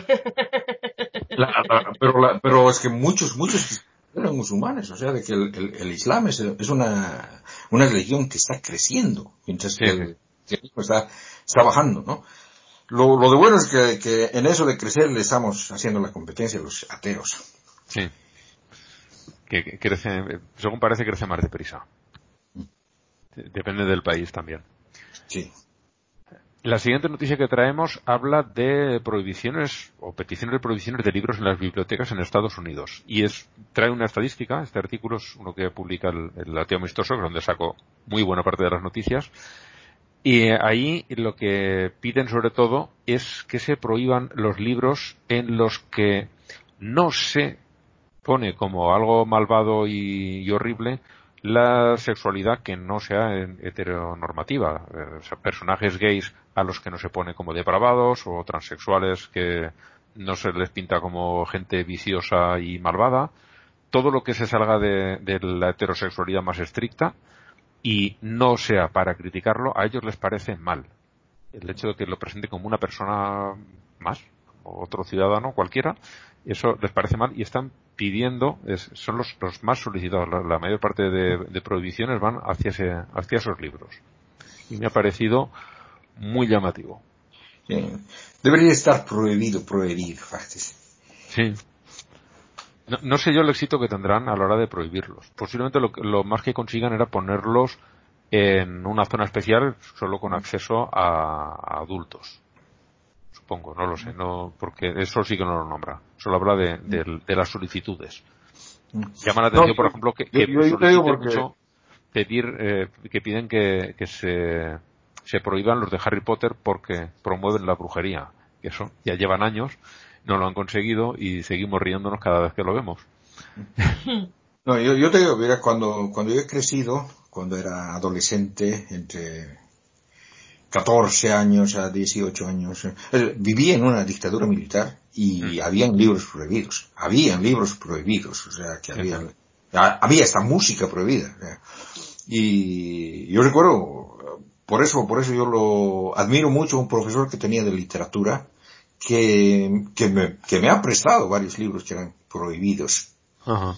Y, y después de leer, eh, no, no entendía por qué eran prohibidos, porque no, no, Sí. no le encontraba ningún, ningún mal. Y, y claro, era, eran prohibidos porque te presentaban la, a- la idea, la otra idea, o sea, la, la idea contraria a lo que teníamos un gobierno fascista, una dictadura militar, ¿no? Y te presentaban una idea más democrática, más abierta. Y claro, o sea, era por eso que estaban prohibidos. Aquí en España también hasta el año 78, que ya se levantó del todo la censura, había libros prohibidos, de, sobre todo eran de autores que habían sido republicanos. Y, y luego otros por el contenido, ¿no? Si había cualquier cosa de, de sexo, el libro se prohibía o por lo menos se le hacían eliminar esas, esos párrafos. Eh, Pero había, cine- había cosas muy graciosas con la censura, porque algunos libros que, que pasaron la censura, que eran una crítica feroz al régimen, y los censores eran tan burros que no la vieron. no, no la pillaban. Mm. Sí. No, pero mira, o sea, cuando, cuando se entraron los militares al, a la, ¿cómo se llama? Al internado de la, de la Facultad de Ingeniería en, en, en mi ciudad, en Oruro, y se fueron a, a cazar los libros que habían para, buscando libros prohibidos, ¿no? Y, y, a- y agarra y dice, la Sagrada Familia de, de, de Marx, libros religiosos. No, después había otra que se llamaba Así forjaron el acero. También era un libro ruso. Dice, ah, libro técnico. Bueno, vamos a tener que ir acelerando porque nos quedan 10 minutos para medianoche. Sí. Y entonces Nos vamos a, ir saltando por ahí. A ver, la siguiente noticia que me gustaría comentar es una de la iglesia, que habla de la iglesia ortodoxa, que quiere reducir su número de fieles matándolos por, por enfermedades. Porque lees las prácticas que tienen y de verdad que son repugnantes. O sea, lo de ir besando las imágenes ya no es muy sano, pero es que eh, dan algo parecido a la comunión, lo dan con una cuchara, y digo una cuchara para todos. Te dan una cucharada, te lo dan el cura y luego lo vuelven a meter y al siguiente. Vas cogiendo las papas de los, todos los anteriores. Es horrible. Yo, yo fíjate, nunca, nunca comulgaba directamente en la boca. Siempre ponía la mano porque, porque decía, aquí al cura le chupa la- el dedo a alguien fijo. O sea, Sí. hay un porcentaje de peña que le chupa el dedo al cura y yo paso. Sí. Pues esto, fíjate, los ortodoxos, qué rito tan horrible tienen. Yo no lo conocía, lo he leído aquí y me ha parecido Yo tampoco, un qué puto asco, Dios. Ugh. Bueno, en Bangladesh vimos un eh, funeral en el que fueron, eh, hemos saltado al, al Islam ya, fueron Mm. como 100.000 fieles aproximadamente, también en Bangladesh no hay nada pequeño como en la India, Mm. cuando van, van de verdad, al funeral de un, de un clérigo que había muerto cuando estaba decretado el, el, el confinamiento también allí en Bangladesh, Sí. pero bueno, es lo que hay. Mm. Eh, también otra noticia sobre el Islam, que en Arabia Saudí eliminan la pena de azotamiento, pero mantienen la pena de muerte.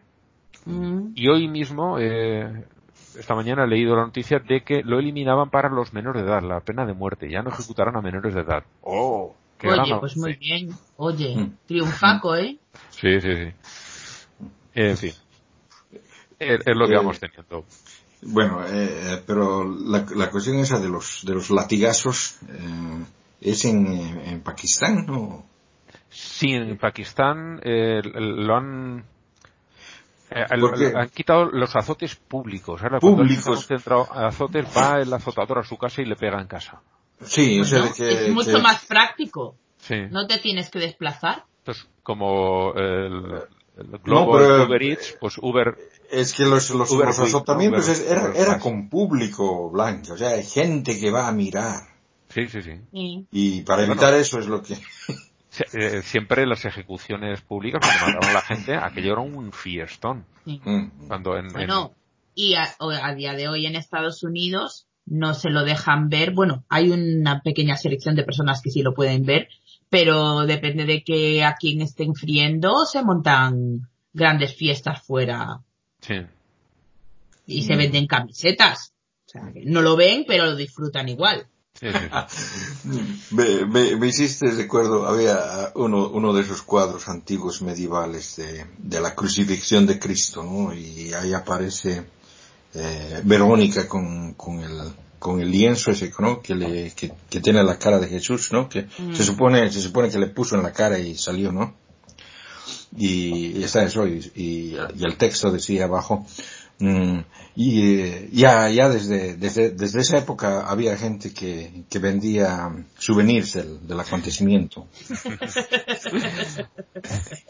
Bueno, eh, otra noticia eh, que era previsible y aquí la tenemos. Ya hablamos de que Modi había estado largando barbaridades acerca de los musulmanes, que esto iba a terminar en ataques, pues ahí lo tenemos. Están eh, haciendo permanentemente ataques a los, a los musulmanes de la India porque eh, gracias a las palabras de, de su presidente se considera que son los que están propagando el virus en todo el país, por lo visto, son los únicos que lo están haciendo. En fin, E- era previsible y así está pasando. Y ves que aquí tenemos a Pamies, el del MMS español, en el apartado de pseudociencias, que está denunciando a la Generalitat Valenciana, a- Valenciana, perdón, catalana, al gobierno autónomo de allá, porque eh, no le dejan vender eh, esta lejía a la gente, las pastillitas de cloro. Se lo han impedido y él los ha demandado.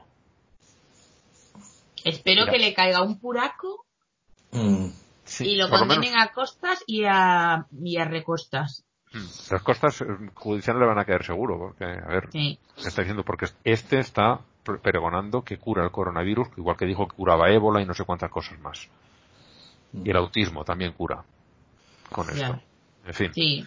eh, una persona adorable. Espero que le caiga una buena. Ya ha tenido que pagar varias multas gordas, pero de, de enjundia, ¿eh? De- creo que la última fueron 300.000 euros o una cosa así.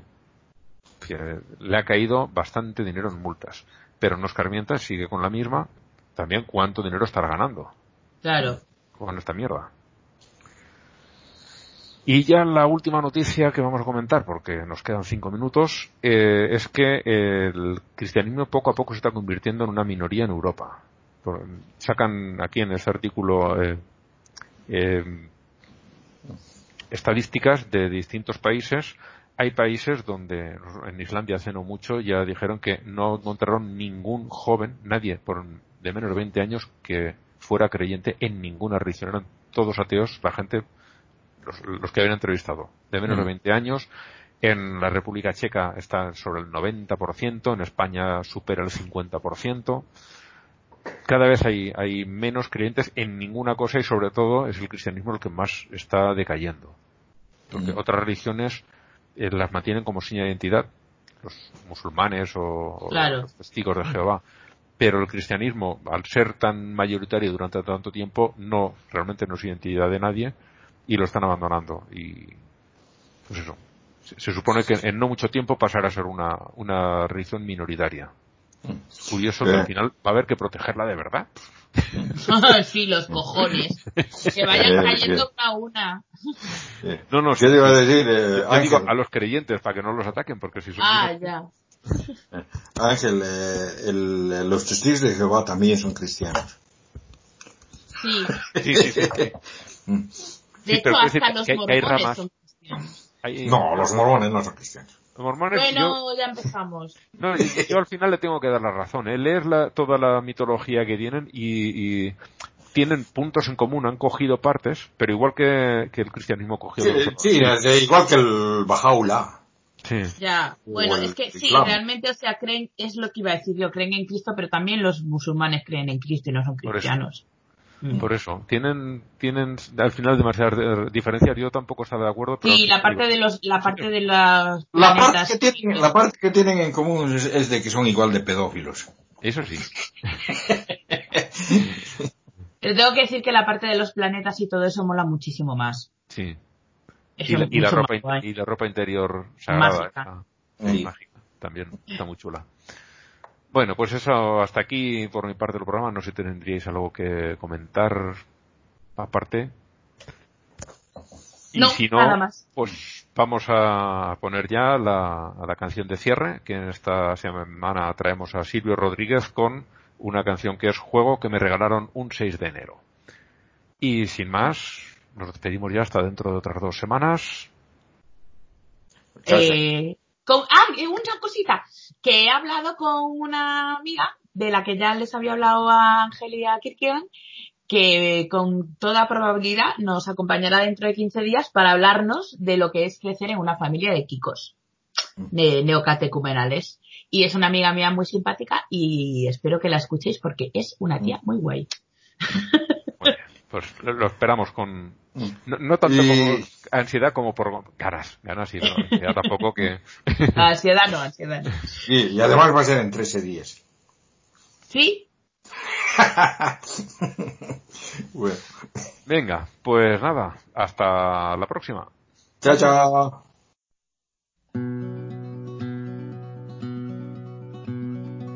Soy ciudadano del amor, llevo dogal Entre la hombrera y la cabeza, entre rodilla y cinturón. Haciendo crítica social, me perfumé de valiente. Creyeron que era disidente y no era más que natural. Martí me habló de la amistad y creo en él cada día. Aunque la cruda economía ha dado luz a otra verdad. El mundo tiene la razón puesta en el pan, en el diario ese Señor rudimentario que nos dará la absolución.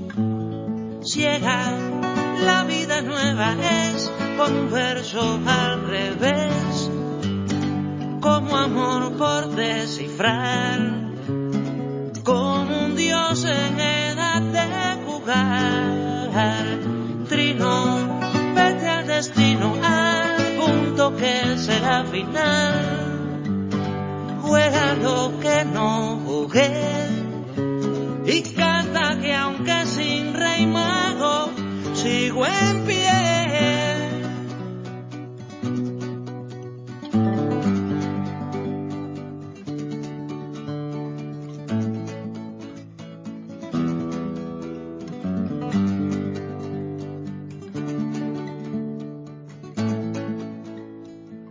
Seguro estoy requete mal, debo sufrir algo extraño, ni la hiel ni el desengaño me dan razón de funeral.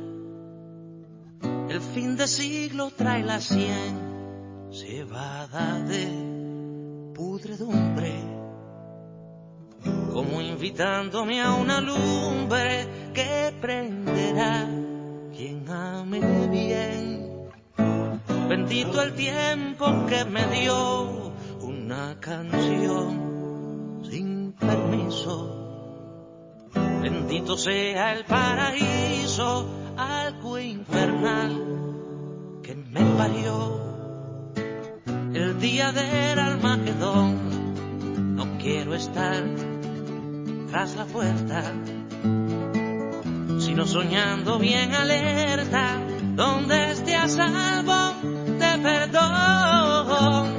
Ciega, la vida nueva es con un verso al revés, como amor por descifrar, como un dios en edad de